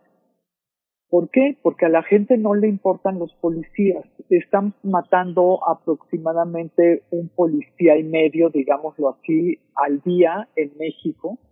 Y yo no he sabido de ningún, de ninguna organización que le esté dando seguimiento y de ningún gobierno que haya salido a, decir, bueno, eh, mataron a estos policías y quiero decir que ya eh, hay una, persona una persona que está en juicio, eh, un sentenciado, o sea, no estamos viendo que con la barbaridad que estamos que estamos viviendo veamos que en algún lugar eh, tengamos tengamos una solución o por lo menos que se que se tengan personas identificadas de quiénes son los que han matado y, y cuál ha sido la razón en un total del 2018 19 y lo que va del 2020 tenemos eh, 1.124 policías asesinados, de los cuales 581 son policías municipales, 474 estatales y 69 federales. Es gravísimo el, el, los policías que nos están matando en el país y sobre todo a mí me parece que es más grave que, al, que no nos importe. Si, si vemos las cifras del, del 2019, Guanajo- en Guanajuato fue el estado que más policías mataron, después Michoacán, Chihuahua, Jalisco y Guerrero. Y sin embargo, hay estados donde no hemos identificado que hayan matado policías. Esto me parece eh, muy importante decirlo, porque decir, por ejemplo, que en Guanajuato han matado 73, mataron 73 policías el año pasado, es al menos 73 policías, porque el seguimiento que hacemos es hemerográfico, junto con un grupo de reporteros que nos apoyan en esto en todo el país, y entonces vamos contando dónde es donde están matando policías. Sin embargo, esto no quiere decir que no haya más policías asesinados. Donde no vimos que hubiera, no pudimos identificar policías asesinados fue en Yucatán, Campeche, Baja California Sur, Aguascalientes y en Querétaro solamente eh, vimos dos.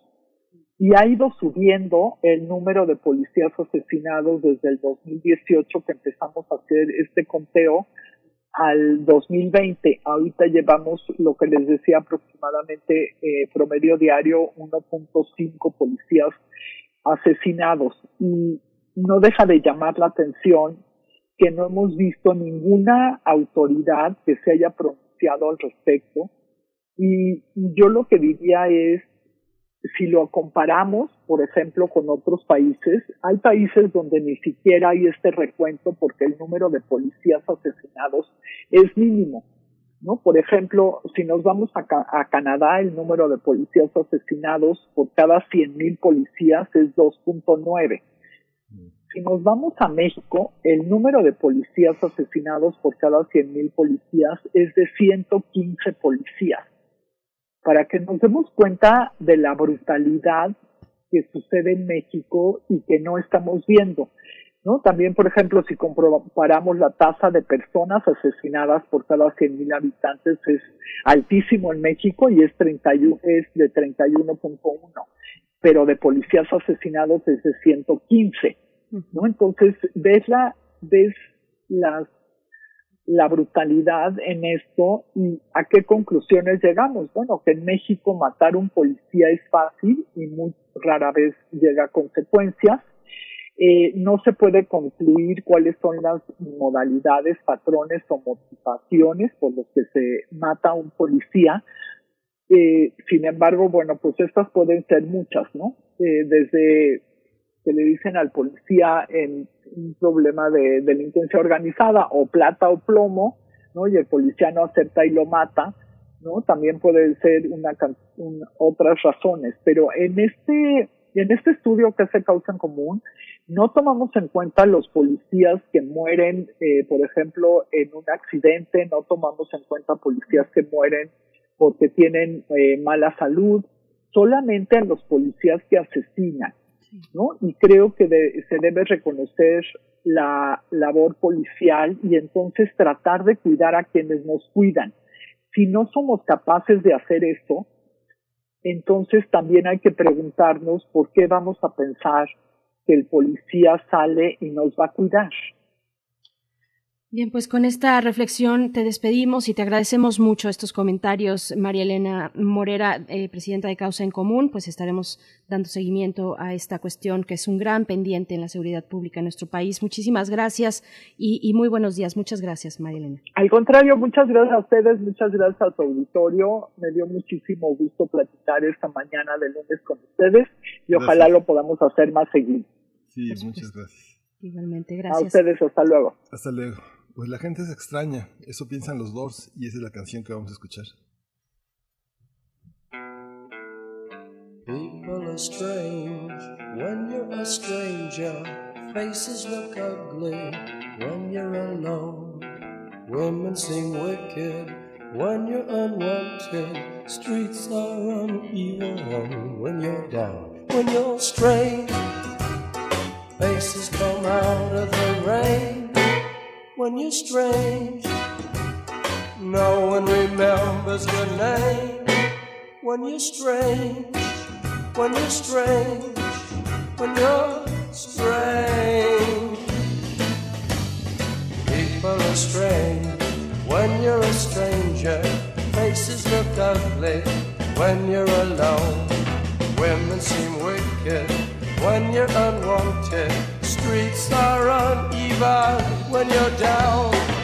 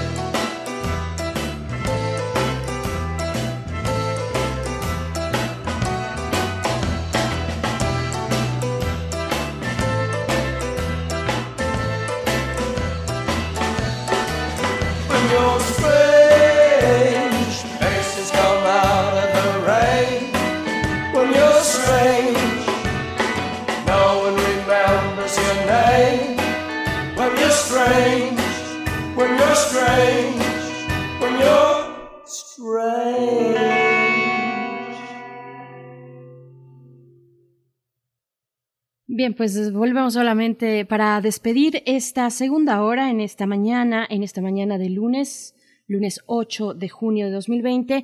Pues Miguel Ángel, se nos ha ido el tiempo rapidísimo. Hay muchas cosas todavía que queremos compartir con ustedes hacia la siguiente hora.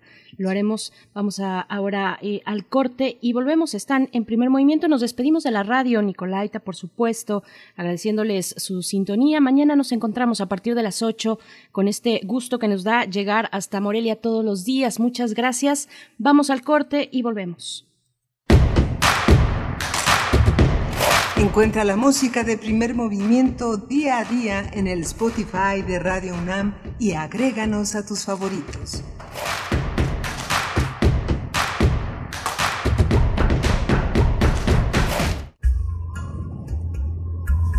A lo largo de los años, la especie humana ha dejado una huella de destrucción en el planeta. Estamos muy cerca del punto de no retorno. Este es el momento de realizar nuestro cambio de conciencia. Habitare. Agenda Ambiental Inaplazable. Te invitamos a escuchar las labores que hacen nuestras científicas y científicos para tratar de salvar nuestra casa. Y las recomendaciones para que desde tu trinchera ayudes a cuidar el ambiente. Todos los lunes a las 16 horas, por el 96.1 de FM. Radio UNAM. Experiencia sonora.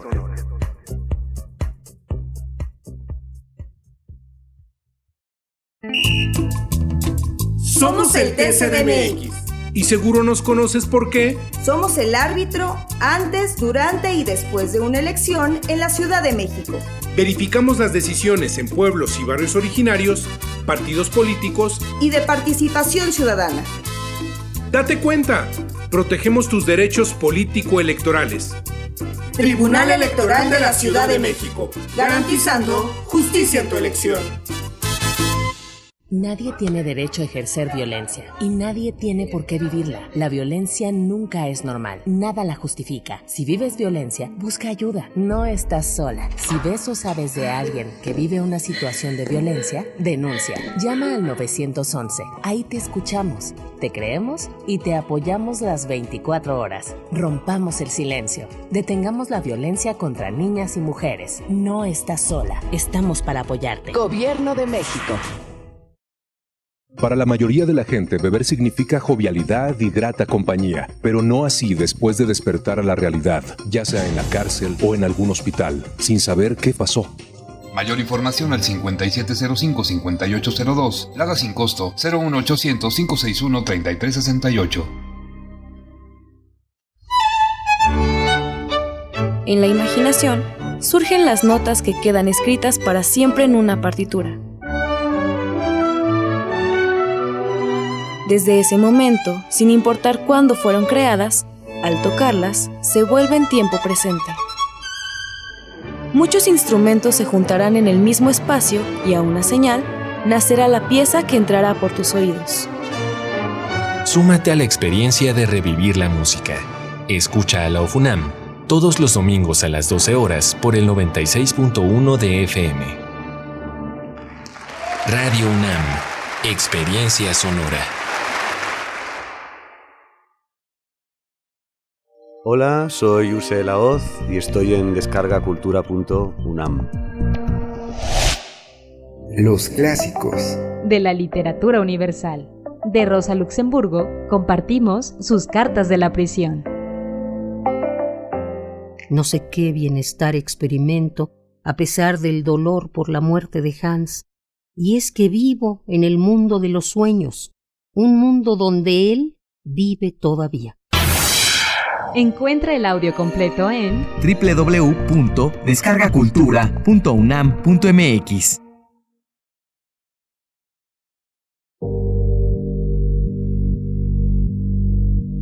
Resistir para la libertad. Sobreponerse a la opresión y combatirla por todas y todos. Seguir siendo resiliente. Historias de quienes enfrentaron la adversidad. Una producción transmitida en 2016. Todos los miércoles a partir del 6 de mayo a las 10 horas por el 96.1 de FM. Porque la paz se reconstruye, se crea y se transforma. Radio, UNAM, Experiencia, sonora.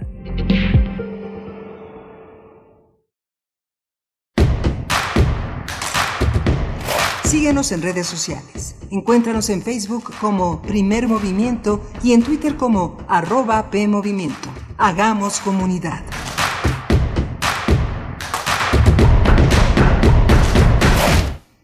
Hola, buenos días. Ya regresamos aquí a Primer Movimiento. Son las 9.04 de la mañana. Esa es la tercera hora de Primer Movimiento. Para quien nos sigue desde las 7 de la mañana, pues ha sido una, una, jornada muy interesante, muy larga, muy productiva, pero ahora no lo es menos en esta hora que continuamos aquí del otro lado. Berenice Camacho aquí en Primer Movimiento. Buenos días, Berenice. Hola, ¿cómo estás? Miguel Ángel Quemain. Así es, aquí continuamos eh, con, con, mucho gusto de hacerles compañía, de que nos permitan llegar hasta el lugar donde se encuentren. Muchos de ustedes, pues todavía en este confinamiento, y así lo deseamos porque es la indicación en este confinamiento desde su, su propia casa, de nuestros, en nuestros hogares. Pues bueno, así nos encontramos, así sigue esta situación en el país. Y pues bueno, también agradecer a quienes nos han escrito esta mañana en redes sociales. Acabamos de conversar o venimos de una conversación eh, pues dura, difícil, importante, de muchos matices. Los cuerpos policíacos en México. Conversábamos con Marilena Morera, presidenta de, Causa en Común, esta organización que le ha dado un seguimiento muy puntual a, esta situación. Y, nos dicen acá en redes sociales, porque finalmente también de, pues hablamos de, de brutalidad policial que se expresa, bueno, en las últimas semanas en Estados Unidos eh, porque, porque fue grabada, porque fue filmada y porque fue presentada en redes sociales. Por ahí decía el actor Will Smith precisamente esa cuestión. No es que nos diéramos cuenta, sino que esto se subió a redes, esto fue grabado. La violencia y la brutalidad policial ha existido desde siempre contra ciertos grupos de la población vulnerables y, y yo pensaría y reflexionaría si ante esta brutalidad policial eh, eh, que no se justifica, pues no toca a la ciudadanía, digamos, asumirla, asumir el abandono de las autoridades, pero es justo ahí donde impacta la brutalidad policial y el abandono en la protesta, en la manifestación eh, sobre la ciudadanía que sale indignada por las condiciones que ya conocemos en este país. Así es que, bueno, el saludo por aquí nos dicen en Twitter, en, en Facebook nos dice Lidlit Brick, Dice, escucho a la invitada y pienso en las marchas de los últimos 20 años y yo veo un patrón de violencia en la policía, no un caso aislado. Me ha tocado ver esos casos, entre comillas, pone aislados, aún en marchas pacíficas. Bueno, este es uno de los comentarios que nos dejan en redes sociales, Miguel Ángel. Sí, justamente vale la pena recuperarla porque, como dices, Berenice, tiene muchos matices, se abordaron muchos aspectos laborales, sociales, jurídicos y vale la pena seguirlo. Y tenemos una noticia triste. Manuel Felgueres se fue. Manuel Felgueres, el gran representante de la tradición de la ruptura, un hombre que ahora tenemos una gran exposición en el MAC.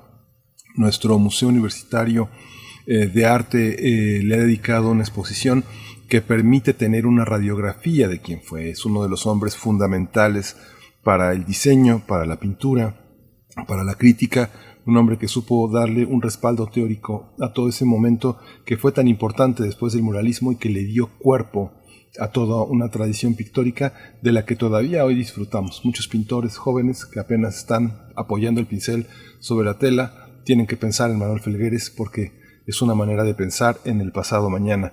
Antonio Quijano le hizo una entrevista importante y tenemos, eh, tenemos ese, ese testimonio para decirle adiós a este gran hombre, a este gran artista mexicano.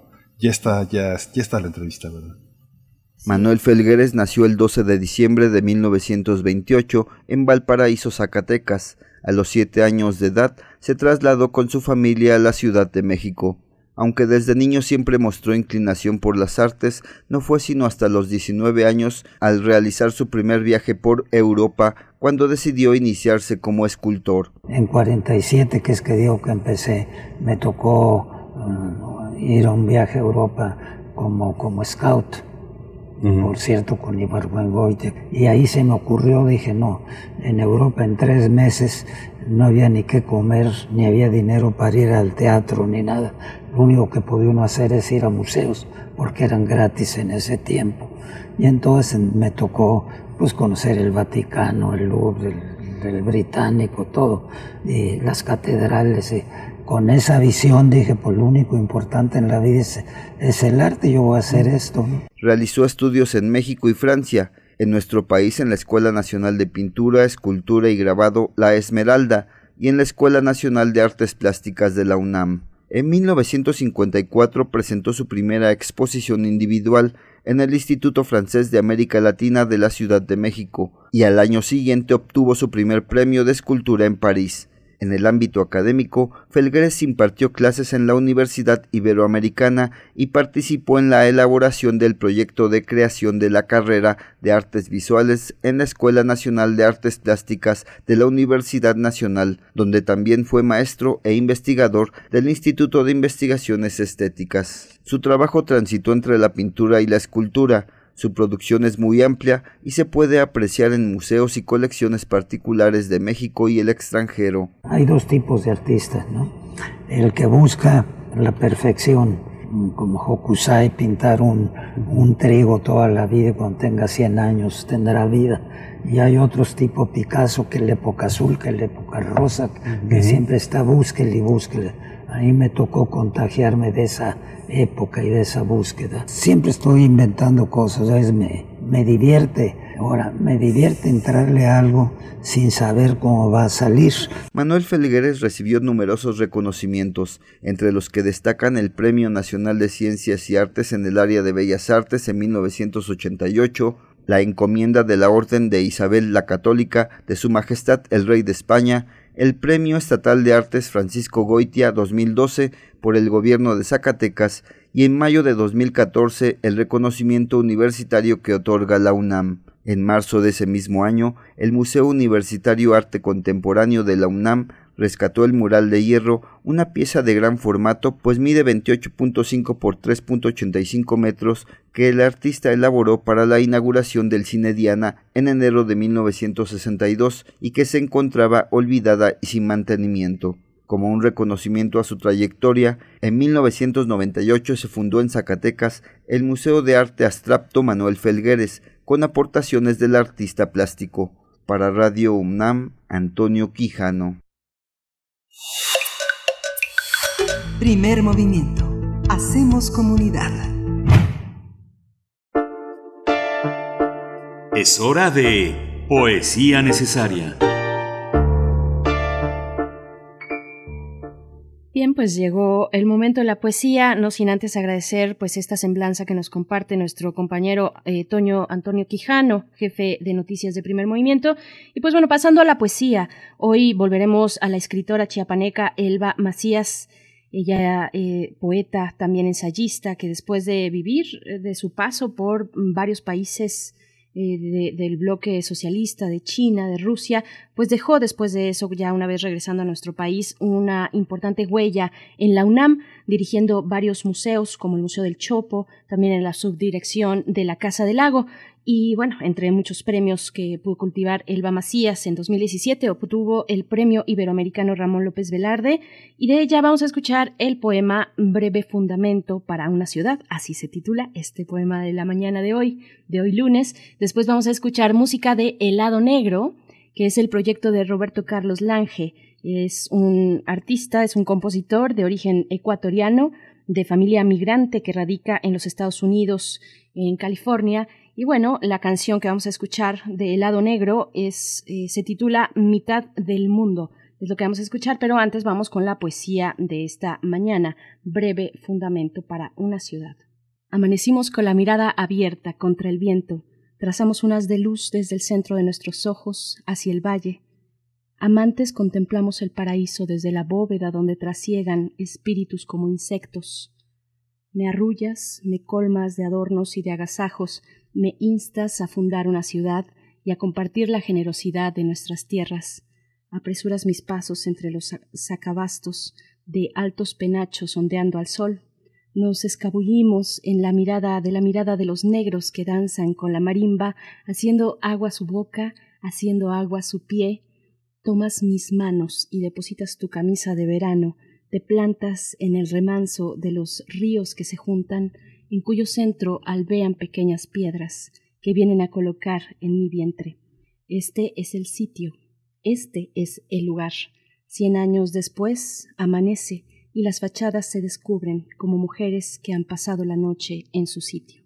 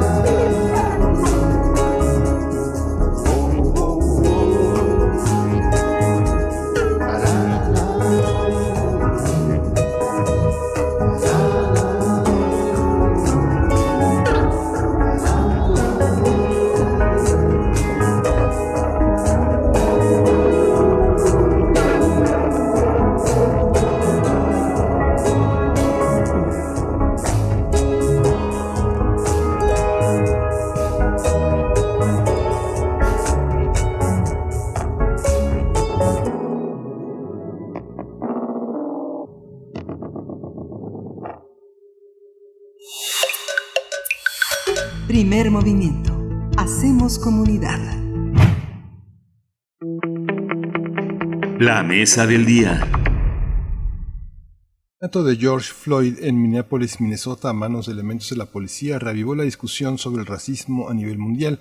En nuestro país este tema sí ha tenido presencia en los últimos días en la opinión pública y en las redes sociales como Twitter, por ejemplo.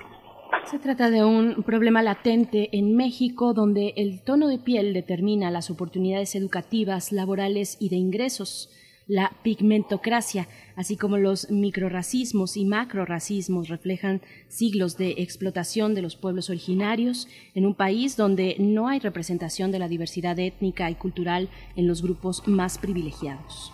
De acuerdo con el estudio de la organización Oxfam titulado Por mi raza hablará la desigualdad, el impacto de las características étnico-raciales en la desigualdad de oportunidades en México, que se presentó en julio del año pasado, hablar una lengua indígena, pertenecer, o identificarse dentro de una comunidad indígena negra o mulata, o tener el color de piel más oscuro, son factores que inciden en menores probabilidades de avanzar en el sistema educativo, en el ámbito laboral o en la distribución de la riqueza. Este documento advierte la urgente necesidad de implementar políticas públicas en México para detener las prácticas discriminatorias actuales y resarcir las desventajas y desigualdades provocadas por siglos de procesos de discriminación y de racismo del pasado. A partir de la reciente discusión sobre el racismo, Vamos a hablar de las múltiples formas en las que se hace presente este problema en la sociedad mexicana y está en la línea ya Federico Navarrete, él es historiador, antropólogo, investigador del Instituto de Investigaciones Históricas de la UNAM, también es escritor de diversos artículos, libros y novelas sobre la historia de los pueblos indígenas de América y del racismo en México, por eso está aquí también. Federico Navarrete, buenos días, gracias por estar con nosotros. Hola, buenos días Miguel Ángel, es un gusto estar con ustedes, como siempre. Gracias. Gracias, Federico. Bueno, en un momento más se nos unirá a esta charla, a esta conversación, Yasnaya Aguilar, eh, colaboradora de la Biblioteca de Investigación Juan de Córdoba en Oaxaca. Eh, en fin, eh, bueno, ella es hablante de la lengua mije. Me gustaría presentarla una vez esté con nosotros, pero solo aviso que se unirá a la conversación. Federico Navarrete, gracias por, esta, por esta charla. Pues cuéntanos, por favor, cómo eh, cómo observar el racismo actualmente en el siglo XXI con todos estos hechos, los que se ven y los que no se ven en nuestro país y que ocurren todos los días, a todo momento. Bueno, eh, en primer lugar, este, ustedes empezaron citando el estudio que hizo el equipo de Patricio Solís del Colegio de México, del proyecto de desigualdad del Colegio de México eh, para Oxfam, y creo que ese es ahorita uno de los estudios sociológicos más recientes y más completos que tenemos, que demuestran lo que ya diversos estudios anteriores habían mostrado, que, que en México existe una fuerte correlación entre color de piel y estatus socioeconómico. Las personas más blancas suelen ser más ricas, tener mejor nivel educativo, tener, tener una esperanza de vida mayor, tener mejor acceso a los servicios que las personas de piel más oscura. Y esa es una realidad en Estados Unidos también. Eh, por ejemplo, las familias afroamericanas en promedio en Estados Unidos tienen la mitad de la riqueza que las familias blancas y los negros tienen cinco años menos de esperanza de vida que los blancos y en el resto de Latinoamérica. Entonces creo que es muy interesante que en este momento en que el virus nos ha paralizado y ha puesto en crisis muchos de los elementos sociales, la primera gran reacción ante este parálisis haya sido justamente la protesta contra el racismo. Esta parte, eh, esta parte justamente ha tenido como en consideración también muchos de los aspectos que en Estados Unidos pues se han puesto también evidentes, Federico. Hay una, hay una influencia y un tránsito de las consideraciones en relación a este país del norte, donde es una referencia espiritual para muchas personas que quieren, que han soñado siempre ser norteamericanas? Pues es, muy interesante como que en general, bueno, para, pareciera que el sueño americano se ha convertido en una pesadilla en, en, en nuestros años, ¿no? Realmente ya, porque no es un fenómeno solo del COVID, sino de antes. O sea, creo que la, la elección de Donald Trump y el tipo de política que él ha implementado de desmantelamiento de las redes de protección del Estado, de fomento a la violencia contra las minorías raciales. O sea, Donald Trump a lo largo de los años ha estimulado y una otra vez la violencia policíaca. Ha dicho que es bueno que, que torturen a los criminales, ha dicho que deberían matarlos, ha dicho que, que es bueno que ejerzan violencia desmedida. Entonces, el, todo eso ha llevado a un deterioro profundo en la sociedad americana, ¿no? Que, se evidenció, por un lado, en la, pésima reacción a la epidemia, la, absoluta ineptitud del gobierno federal de Estados Unidos respecto a la epidemia, y por el otro lado, pues la, la escena de la violencia policíaca contra George Floyd, pues fue la gota que derramó el vaso, porque aún en esa circunstancia, pues es la demostración de que, inclusive yo no diría aún, sino es la demostración de que particularmente en esas circunstancias tan difíciles, eh, el régimen racista va a hacer que los afroamericanos sufran más que los blancos. Y pues hartaron, digamos. Creo que esta reacción es una reacción impresionante de, de hartazgo, no solo de los afroamericanos, sino de amplísimos sectores de la sociedad norteamericana, inclusive muchos blancos, de hartazgo contra el racismo. ¿Cómo viste la activación de esta protesta? Así muy, muy específico. Digo, para seguir avanzando en los matices, en los contrastes de lo que a, nos a nosotros nos toca de, desde este lado de la frontera, digamos, de, México para abajo y hacia todo el sur, que se extiende pues nuestra propia deuda muy profunda con la diversidad étnica y cultural, con sus expresiones racistas. Pero puntualmente antes de llegar a ese punto de comparación, ¿cómo viste eh, el momento de esta protesta específica? Pues yo creo que es impresionante. El, otro día leía que eh, los propios agentes en Twitter, por ejemplo, los de la compañía Twitter, están impresionados porque decían que hace diez, hace cinco años, cuando el caso de Ferguson y cuando realmente subió a la palestra el movimiento de Black Lives Matter, de las vidas negras importan, lo máximo que había tenido de público en Twitter eran 200 mil o 300 mil seguidores, pero que en esta ocasión, en 2020, algunos de sus tweets han llegado a 8 millones de personas. O sea, han sido retuiteados más de 8 millones de veces. Eso nos indica un aumento de 40 veces más, de 40 veces de magnitud en la, en la difusión de estos mensajes. Creo que habla claramente de un momento, de un cambio profundo en la sociedad norteamericana y, y eso parece indicarse porque las protestas continúan y tienen una amplitud realmente sorprendente. O sea, creo que sí puede ser la ocasión para una transformación de fondo de muchas de las relaciones en Estados Unidos, pero también pues va a ser el momento en que la ultraderecha encabezada por el presidente mismo va a luchar a muerte para impedir ese tipo de transformación. Entonces, lo, lo que se avecina en los próximos meses en Estados Unidos es un periodo de muy alta conflictividad y, y, digo, por más que creo que el corazón mío, el de ustedes y el de la mayoría, la mayor parte del mundo está del lado de los afroamericanos y los norteamericanos que exigen justicia social, pues en ese país y con esa falta de democracia que han implementado también los republicanos, no es garantizado que tengan éxito. Todavía puede ser que haya una contrarreacción blanca racista de ultraderecha que, que los detenga. Entonces va, va, a ser meses muy intensos. Sí. Fíjate, Federico, cuando presentaste eh, eh, Alfabeto del Racismo en México, hace poco más dos años eh, conversamos sobre ese tema, me llamó muchísimo la atención una cosa que eh, no, es, no es nada obvia y que está en, nuestra, en frente de nuestras narices, que decías que el origen de la propensión a discriminar sigue estando en la idea de que el país se cree mestizo, de que nos debemos mezclar y que es un elemento que está en todas las familias en México. ¿Cómo se da, Federico? ¿Cómo, cómo ha evolucionado esta idea que pusiste, que pusiste sobre la escena? ¿Cómo, cómo ha resultado? ¿Cómo lo ves? Pues bueno, para empezar, justamente uno de los hallazgos de, lo, de las encuestas realizadas por Patricio Solís y su equipo en, en más de cinco ciudades diferentes de la ciudad de, la, del país, o sea, en diversas regiones del país y con grupos de foco bastante bien seleccionados, o sea que podemos considerar que es una encuesta bastante confiable. Uno de los resultados más dramáticos de esa encuesta es que más del 50% de los incidentes de racismo reportados por las personas fueron en el seno de sus propias familias. Como por otro lado, si vemos las estadísticas de la violencia, pues también una proporción muy alta de los eh, casos de violencia contra las mujeres suceden también en el seno de las propias familias.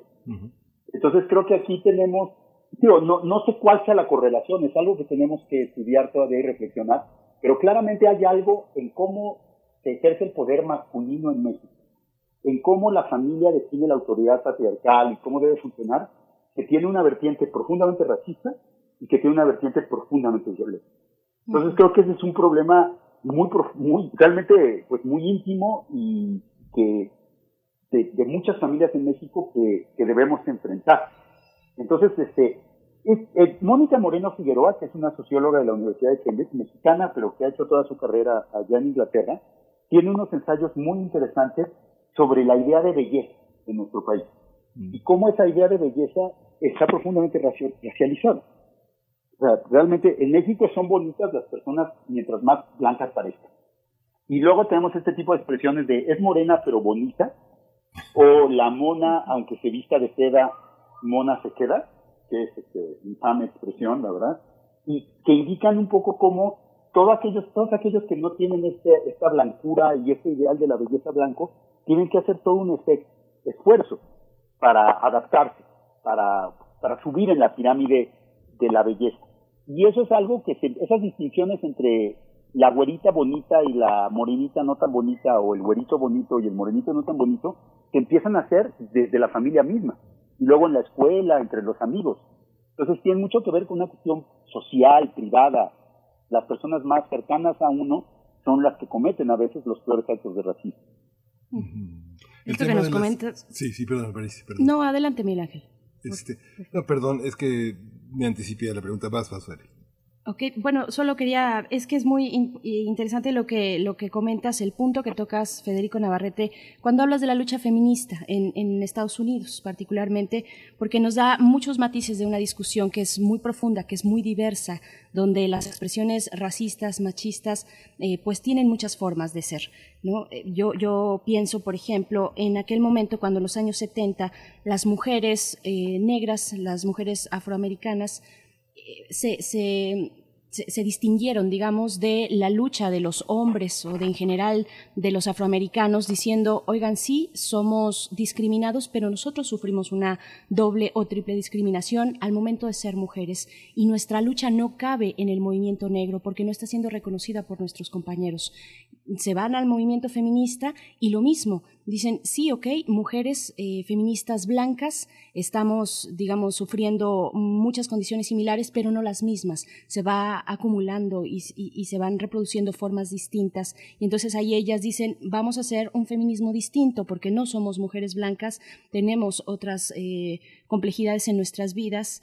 Y, bueno, lanzan esto o se empieza a generar esta cuestión del feminismo interseccional los matices, es a lo que quiero llegar, y yo te preguntaría cómo desagregar, cómo, cómo en las últimas décadas se han venido desagregando pues distintas luchas, distintas luchas no solo en Estados Unidos, sino también en todo el continente americano, eh, luchas para desarticular prácticas colonialistas en contra pues de esta desigualdad que se expresa en racismo, que se expresa en fobias muy particulares. ¿Cómo, cómo pensarlo? Pues es, una, es un muy buen planteamiento, realmente, porque realmente el sujeto racial puro no existe. Y el racismo puro como tal tampoco existe. O sea, por ejemplo, un argumento que se utiliza mucho en México en la discusión sobre el racismo es que mucho de lo que, por ejemplo, personas como yo, o como Patricia Solís, o como Mónica Moreno, o como los que estudiamos este fenómeno desde una perspectiva de racismo, decimos que son casos de racismo en México, mucha gente nos responde, no, eso es clasismo, no es racismo. Y entonces, para empezar, eso me hace dudoso que el clasismo sea más justificable que el racismo, pero bueno, más allá de eso, el hecho es que en la práctica en México es, es muy difícil distinguir clasismo y racismo. Como existe esta correlación entre estatus social y clase social y color de piel, entonces pues muchas veces la discriminación es a la vez racista y clasista. Mm. Lo mismo sucede con las cuestiones de género, ¿no? O sea, la, la, el racismo se suma a las cuestiones de género y, y a las cuestiones de clase, y entonces tenemos ahí una intersección que es muy compleja. Creo que justamente Theo Goldberg, que es uno de los grandes, David Theo Goldberg, uno de los grandes filósofos del racismo, contra el racismo, es un pensador sudafricano, un filósofo político radicado en Estados Unidos, él ha señalado que, que justamente debido a este carácter de las discriminaciones, toda lucha contra el racismo debe ser interseccional. O sea, debe tomar en cuenta que los sujetos concretos, cada uno de nosotros, es objeto de diversas clasificaciones y discriminaciones que son cada una diferente. No es lo mismo la del hombre joven negro que la de la mujer joven negra.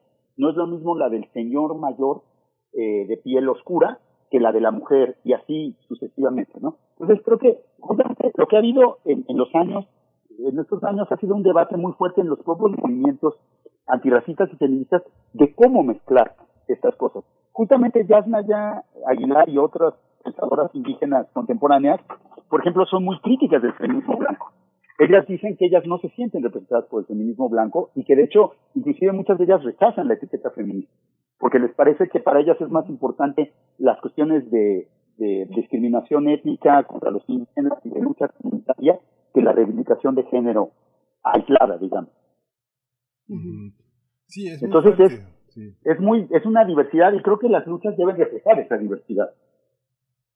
Sí, esto que tú señalas, ahí me ha llamado mucho la atención desde que conversamos sobre el alfabeto, esta parte en la que eh, te sales de eh, estas explicaciones eh, sociológicas y historicistas para entrar en aspectos de una mentalidad que subyace y que es capaz de reconocer un término de castas y como lo hizo Octavio Paz, un poco de reconocer este elemento poético estructural, arquetípico, en el que sobreviven prácticas culturales que están más del lado como de una, no de un esencialismo, pero sí de una, de un atavismo que organiza eh, a- a- antropológicamente a nuestra cultura.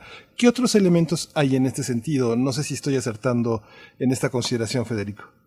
Pues a mí me interesaba mucho en, el alfabeto del racismo y en mi trabajo sobre el racismo, a mí me interesa más un análisis concreto, casi diría, usando una palabra muy pretenciosa, fenomenológico, es decir, ver las cosas, los fenómenos sociales, las costumbres, los dichos, lo que hacemos literalmente, y, y de ahí hacer como el trabajo de rastreo para entender cómo se vincula eso con la, con la historia, con las grandes estructuras sociales, que hacerlo al revés, que sería hacer como la gran explicación histórica y luego buscar ejemplos particulares, porque me parece que justamente hay algo de una dinámica cotidiana de como, o sea, que me parece muy bonito lo que tú dices, Alejandro, eh, eh, Miguel Ángel, de una, unas como, for- como sobreentendidos culturales que son muy profundos y que creo que en efecto Octavio Paz describe muchos de ellos y yo por eso tengo un diálogo muy complejo con la obra de Octavio Paz, porque me parece que identificó muchos de estos arquetipos, pero que a la vez los reprodujo y los hizo peor.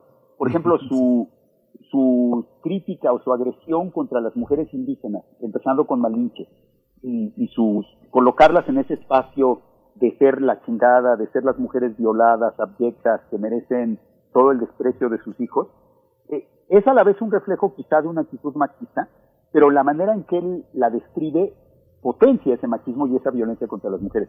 Entonces, este tipo de contenidos culturales que son a veces implícitos, que no son necesariamente enunciados de una manera eh, así clara, que, que, que sobreviven en actitudes, que sobreviven en relaciones familiares, son muy delicados de manejar, porque finalmente, pues implican mucha violencia, mucho peligro, pero a la vez no son tan visibles y no son tan fáciles de confrontar. Entonces creo que es un trabajo de, pues de, también le tocaría a los novelistas, ¿no? Y a los, a las personas que trabajan estos temas.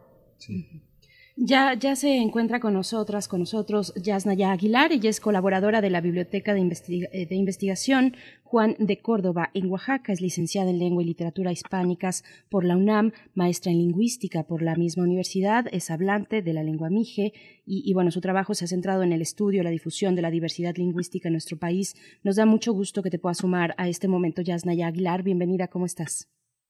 Hola, buenos días. Buenos Muchas días. gracias por la invitación. Qué gusto Al escuchar contrario. a Federico. Hola, Yasna, qué gusto saludarte. Sí, por acá. Pues es muy importante lo que tú nos puedas comentar, por supuesto, también, Yasnaya, con todo el trabajo que has, que has realizado, con esta sensibilidad que tienes de medir. Eh, yo, yo empezaría tal vez un poco por las prácticas decoloniales que se dan en otras, eh, en, en latitudes distintas a las centralizadas, a, a este, fuera de este foco, por ejemplo, que estamos viendo en Estados Unidos, ¿no? que es muy importante con una lucha eh, hacia atrás muy valiosa, muy fuerte, muy potente, pero hablar de otros contextos sería eh, un poco el primer acercamiento que yo te pido. Eh, sí, bueno, eh, yo en realidad, eh, digamos, con ese tema soy más bien como, eh, como que me he acercado después de cierto tiempo, porque en el contexto en el que yo crecí, el, digamos, había otro tipo de experiencias de eso, ¿no? Eh, yo crecí en un pueblo que está rodeado de otros pueblos zapotecos y mijes, entonces, eh, digamos, la, el, el gran primer otro que construimos, que construíamos en, en la infancia era como los pueblos zapotecos y en una relación a veces este, compleja. Eh, sin embargo, eh, una vez que, que salí de, de, de la comunidad te vas eh, empezando a dar cuenta de otras cosas que suceden, ¿no? y que en realidad el, el por lo menos el, el racismo que vivimos aquí que es en un contexto muy particular y que no puede ser eh, digamos trasladado a todos los pueblos indígenas tenía que ver más bien con lo estructural, con, con eh, un racismo mucho más institucional y sobre la relación que se establece con eh, las dependencias o las instituciones del gobierno.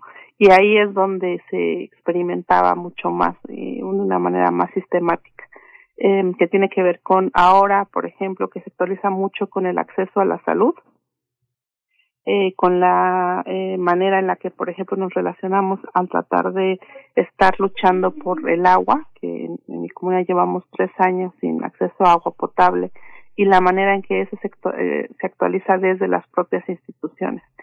Eh, y eso, eh, por lo tanto, es, es, bastante distinto, por ejemplo, la experiencia que puede tener eh, pueblos indígenas que están en muy constante contacto con, eh, digamos, población mestiza, ¿no? Que, por ejemplo, me tocó vivir en algún momento en, en, el Estado de México y la relación es mucho más intensa y desde siempre te hacen sentir como la categoría ra racializada en lo cotidiano, ¿no? De lo que está hablando Federico.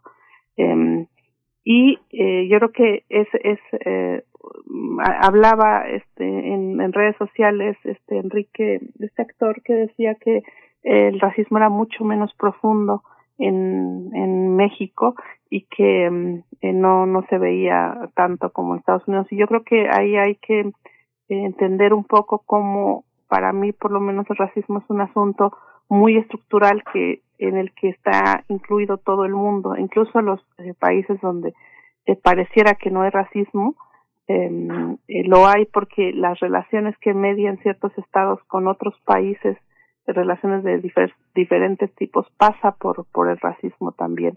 Y él hablaba de que hay solo un epicentro del racismo y en realidad creo que no hay muchos epicentros lamentablemente y ordenan y están tan eh, digamos arraigados que en en muchos casos el mecanismo es distinto y como bien lo ha dicho muchas veces Federico el gran digamos mecanismo en México es la negación de ese racismo ¿no? también avanzar un poquito más contigo eh, ya llevamos un, un, trecho de la conversación con Federico Navarrete y volveremos con él en, en un momento pero preguntarte Yasnaya eh, las mujeres el papel de las mujeres de las mujeres con una gran diversidad que implica mencionar siquiera las mujeres en los pueblos originarios, eh, la, las mujeres racializadas, no solo en pueblos originarios, sino en general, cómo articulan esta lucha, cuál es la importancia de, de, levantamiento de su voz, de su práctica cotidiana para justo desarticular estas otras prácticas pues tan eh, históricas ya anquilosadas de,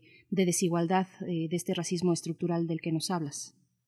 Eh, sí, yo creo que ahí hay un, un punto que es bien, eh, digamos, complejo y también, eh, ¿cómo decirlo?, que, genera bastantes discusiones. Y una es eh, que dado que el racismo está implicado con otros sistemas, eh, con el patriarcado, con el capitalismo, de una manera tal que es difícil, digamos, decir aquí empieza uno y aquí empieza otro, ha hecho que, por ejemplo, en la diversidad, yo a mí me gusta hablar más de la diversidad del movimiento de mujeres o la lucha de las mujeres en el mundo y situar uno una de esas luchas, el feminismo, como una en, en una en una clasificación o en una diversidad de luchas de las mujeres mucho más amplia.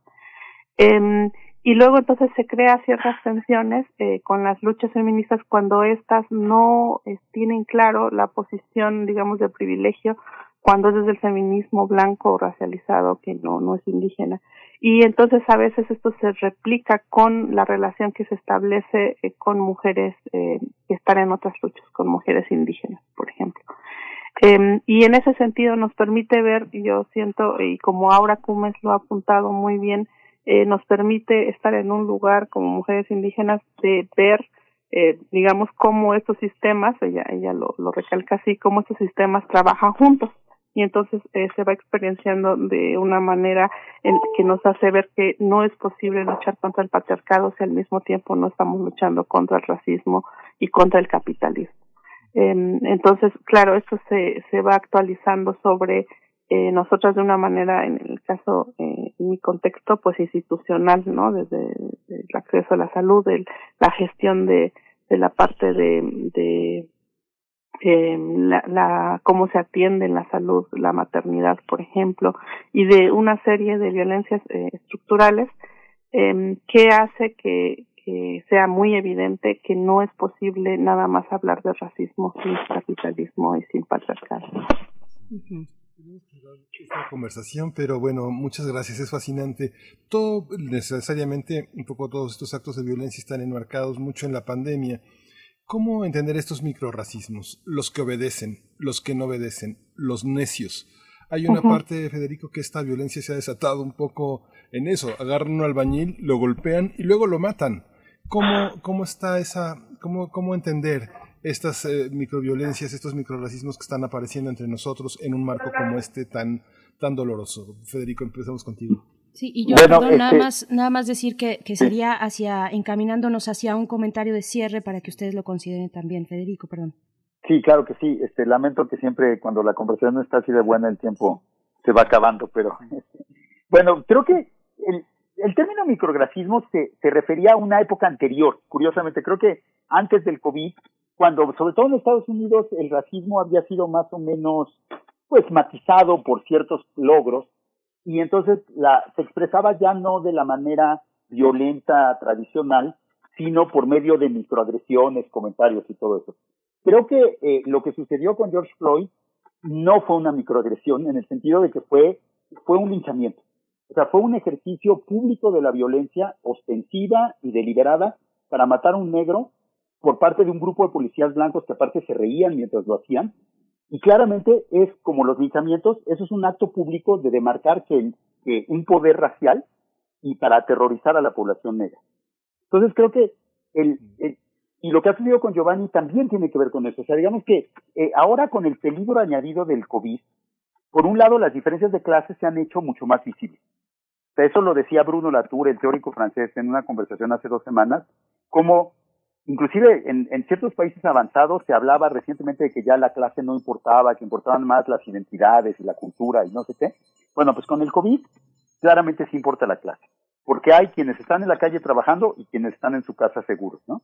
Entonces creo que también la, el, el tema de, de George Floyd tiene que ver con eso, tiene que ver con cómo se va a definir el espacio público ahora que es peligroso, ahora que implica contagio. Y entonces claramente ahí hay una cuestión racial entre la manera en que los blancos quieren usar el espacio público y cómo eso implica excluir a los negros o, o, segregarlos o cerrarles esa libertad. Entonces, por ahí. en el caso de México, lo que he notado que es muy racista es la, el desprecio con el que nuestras clases medias ilustradas ven al resto de la población que no sigue las medidas de confinamiento porque pues entre otras cosas no tiene la opción por razones económicas urgentes.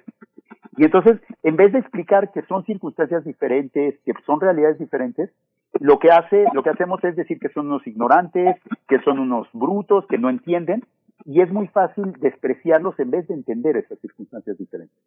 Entonces creo que se combinan esas cosas y en el caso de Giovanni, pues claramente sí fue, como, como bien decía el actor Tenoch Huerta en otra entrevista, si hubiera sido al otro lado de la calle, en un barrio bien, Giovanni no estaría detenido ni muerto. Eso sucedió porque era en un barrio popular. Así es. Yasna, ya también un comentario de cierre eh, en todo este contexto de COVID, eh, por favor.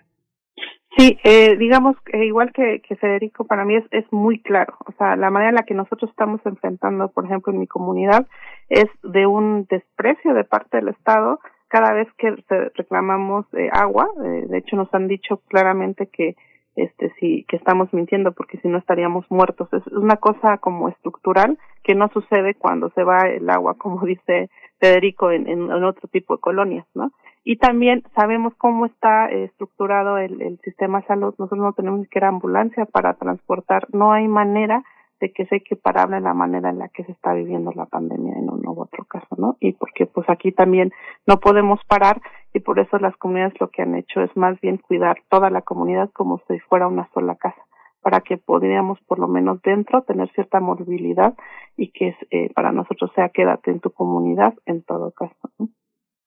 Así es, pues vamos a seguir conversando si ustedes eh, están de acuerdo, porque siempre es interesante y muy ilustrativo acudir a voces como las de ustedes mm, y pues tenemos que despedir ya esta conversación desafortunadamente Yasnaya Aguilar muchas gracias te seguimos en, tus redes sociales en Twitter donde pues igual estás virtiendo constantemente reflexiones al respecto arroba Yasnaya E con, con Y las dos Yasnaya E es donde podemos seguirte. Muchas gracias, Yasmina.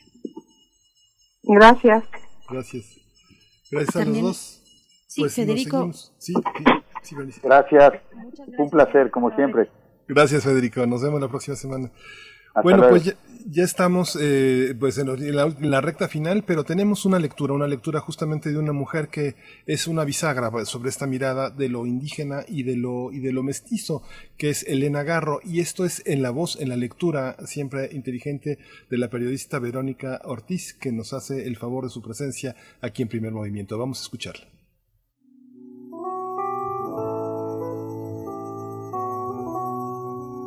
Hola, soy Verónica Ortiz y hoy les hablaré de Recuerdos del Porvenir de Elena Garro. Elena Garro nació en Puebla de Zaragoza el 11 de diciembre de 1916. Dramaturga, guionista, periodista y novelista, a quien se le señala como precursora del realismo mágico y renovadora de la literatura fantástica. Por cierto, aseveraciones que la autora rechazaba por considerarlas etiquetas mercantilistas.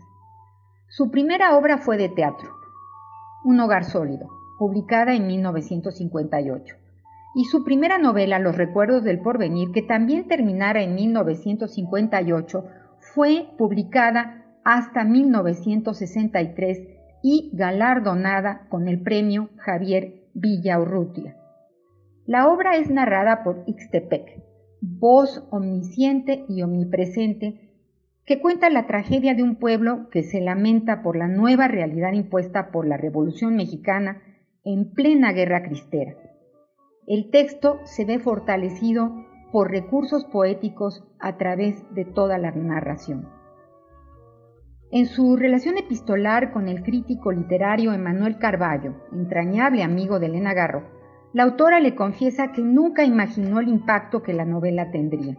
Ella le dice en estas cartas, quería ser bailarina o general, nunca una escritora. Elena Garro terminó de escribir la novela Recuerdos del Porvenir, como les decía, en 1958, misma que guardó en un baúl junto con algunos poemas para el escritor argentino Adolfo Bioy Casares. El amor loco de su vida, confiesa a su amigo Emanuel Carballo. Muchas historias rodean a Elena Garro y a esta gran obra narrativa, Los recuerdos del porvenir. Por ejemplo, la que cuenta que a punto de que Elena acabara con el manuscrito quemándolo, porque la escritura era un tema de discusión constante con su entonces esposo, el escritor y poeta Octavio Paz, fue él mismo quien la rescató de las llamas y la llevó a la editorial Joaquín Mortiz. Elena Delfina Garro Navarro, fallecida el 22 de agosto de 1998, nos hereda una vasta obra poderosa y original que pueden encontrar tanto en sus obras reunidas, de teatro como novelas, también en teatro completo, y en diversas publicaciones sobre la autora editadas por el Fondo de Cultura Económica y otras editoriales. Y como de la lectura nace el amor al texto, me permito leer el principio de la novela que hoy nos ocupa, los recuerdos del porvenir. Aquí estoy sentado sobre esta piedra aparente. Solo mi memoria sabe lo que encierra. La veo y me recuerdo, y como el agua va al agua, así yo, melancólico, vengo a encontrarme en su imagen cubierta de polvo, rodeada por las hierbas, encerrada en sí misma y condenada a la memoria y a su variado espejo. La veo, me veo y me transfiguro en multitud de colores y de tiempos. Estoy y estuve en muchos ojos. Solo soy memoria que de mí se tenga. Elena Garro, Los recuerdos del porvenir. Quédate en casa leyendo.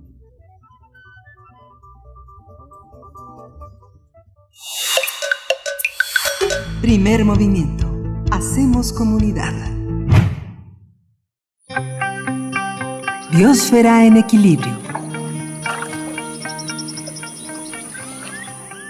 Presentamos esta mañana a la doctora Clementina Equigua, divulgadora del Instituto de Ecología de la UNAM y también a cargo de esta sección Biosfera en Equilibrio, para hablar en esta mañana sobre la extinción de las especies. Vaya tema que nos toca puntualmente a la cara en estos momentos. Clementina Equigua, gracias por estar aquí, bienvenida, te escuchamos. Muchísimas gracias, buenos días.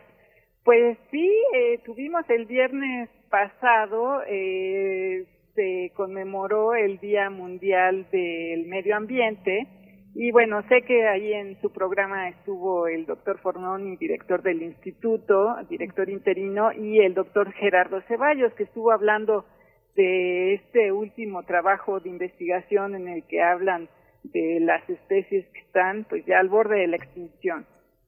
Y yo quiero abundar un poquito más sobre lo que dijo el doctor Ceballos en su trabajo, pues un poco para, para dar eh, mm, una idea mayor y, recalcar pues todo lo que implica esto de las extinciones y de dónde viene toda esta información. Eh, el trabajo que hizo él con los doctores Paul Ehrlich y Peter Raven, que son dos científicos muy reconocidos de los Estados Unidos, eh, hicieron investigación con eh, eh, 29 mil especies de vertebrados terrestres que obtuvieron de la lista roja y de la lista de aves que mantiene una organización que se llama BirdLife International. De esta lista identificaron a todas las especies que denominaron al borde de la extinción, porque ya solo vive un mínimo de mil individuos o menos de cada especie. Para que nuestro público un poco tenga esta referencia, les recuerdo, por ejemplo, que la vaquita marina, de la que hemos hablado en otras ocasiones, ya solo quedan 20 individuos por eso es una especie que está al borde de la extinción y que entraría dentro de la categoría que, que analizaron estos eh, investigadores. La elaboración de la lista roja de especies en peligro es una iniciativa que empezó en 1964.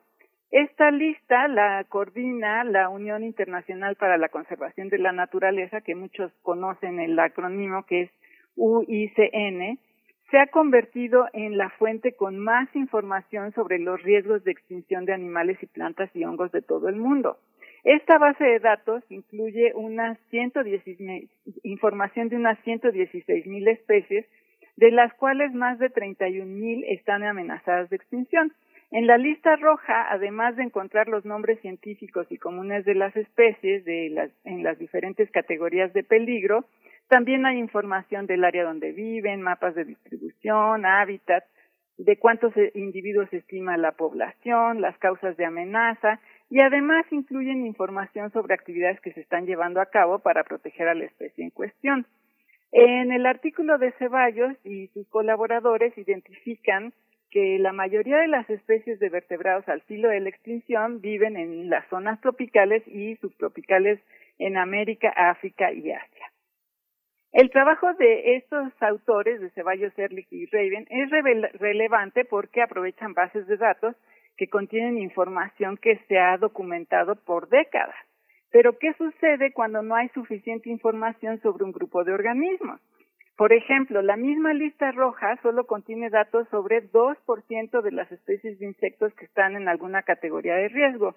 Y de este porcentaje, alrededor del 40% están bajo la categoría de preocupación menor. Sin embargo, eh, bueno, hace relativamente poco, el año pasado, en una publicación de la revista Biological Conservation, eh, señalaron que a las tasas que se están perdiendo los insectos, eh, estiman que alrededor de 40% de las especies eh, podrían perderse en las próximas décadas. Los insectos son muy importantes porque en este grupo de organismos están la mayoría de los polinizadores de todo el mundo, que son los que mantienen la viabilidad de la mayoría de las plantas con flores de todo nuestro planeta, incluyendo los de nuestros cultivos. Eh, dos personas del instituto, Maya Rocha, una estudiante de Alejandro Córdoba, eh, estuvieron eh, trabajando con eh, odonatos, que son las libélulas y los eh, caballitos del diablo, y publicaron un trabajo en la revista Proceedings de la eh, Real Sociedad de Londres. Ellos analizaron las características que pueden hacer que una especie de libélula o de caballito del diablo sea vulnerable a la extinción y ellos obtuvieron información sobre 603 especies de estos insectos de una base de datos denominada Odonata Central y de la base de datos que mantiene nuestra Conavio aquí en México. Eh, Odonata Central, a diferencia de la lista roja, es una iniciativa de ciencia ciudadana en la que cualquier persona puede colaborar con información sobre especies de libélulas y caballitos del diablo de Norteamérica. Con esta información, ellos eh, pudieron estimar que el área en el que viven las libélulas y las diferentes especies de odonatos, eh, si pueden ser susceptibles o no a la, la eh, extinción. Sus resultados muestran que bajo el escenario de calentamiento global, las especies de libélulas y caballitos pueden ser más vulnerables a la extinción cuando viven en latitudes o altitudes mayores, o sea, en climas templados, ya que eh, con el calentamiento global pues podrían padecer más. Eh, por su parte, las especies que viven en los climas más cálidos de los trópicos podrían sobrevivir mejor. Eh, les recuerdo a nuestro público, por ejemplo, que las libélulas y los caballitos del diablo ponen sus huevecillos en cuerpos de agua y eh, cuando eclosionan las ninfas, que son uno de los estadios previos a la etapa adulta, permanecen en los cuerpos de agua por años construyendo larvas de mosquitos. Entonces, eh, hay que pensar que eh, eh, todas estas eh, alteraciones a escala global que están implicando el cambio climático y todas las presiones que como humanos ejercemos sobre las especies están pues poniendo a todos estos organismos al borde de la extinción. Los científicos y las científicas están pues tratando de obtener información sobre estos, pero bueno, también eh, tenemos la presión en la academia que los organismos gubernamentales están dejando de recibir apoyo y están, este, se está afectando el funcionamiento de organismos como la CONAMP y de la CONAME. Afortunadamente existen alternativas en las que los ciudadanos pueden contribuir con información útil para mejorar el conocimiento de la biodiversidad de nuestro planeta. Así que, bueno, aliento a nuestra a nuestro público a que se asume a iniciativas, por ejemplo, como naturalista o a ver aves para que contribuyan a los esfuerzos que se hacen aquí en México. Claro, doctora Clementina Kiwa, pues ahí está. Y también sumar esta invitación a lo que ya mencionabas del viernes pasado, la conversación que tuvimos con el doctor Gerardo Ceballos, Stop Extinction. Exactamente. Eh, esta iniciativa que surge, pues entre otros, desde el Laboratorio de Ecología y, Conservación de la Fauna Silvestre de la UNAM. Así es que hay muchas estrategias, mucho diseño al respecto y mucho que sumar. Te agradecemos que lo pongas en la mesa eh, todos los lunes con tu particular eh, y muy apreciado eh, punto de vista. Muchísimas gracias, doctora Clementina Equigua. Te mandamos un abrazo. Abrazo de vuelta y que tengan buena semana todos. Gracias. Gracias. Pues ya nos dieron las 10, ya nos dieron las 10 y ya nos vamos, pero mañana regresamos con más Así que quédese con nosotros, quédese en Radio NAM. Ya nos vamos, Bernice. Así es, muchas gracias, Miguel Ángel Quemán. Vámonos. Vámonos, esto fue Primer Movimiento. El mundo desde la universidad. Radio UNAM presentó Primer Movimiento. El mundo desde la universidad.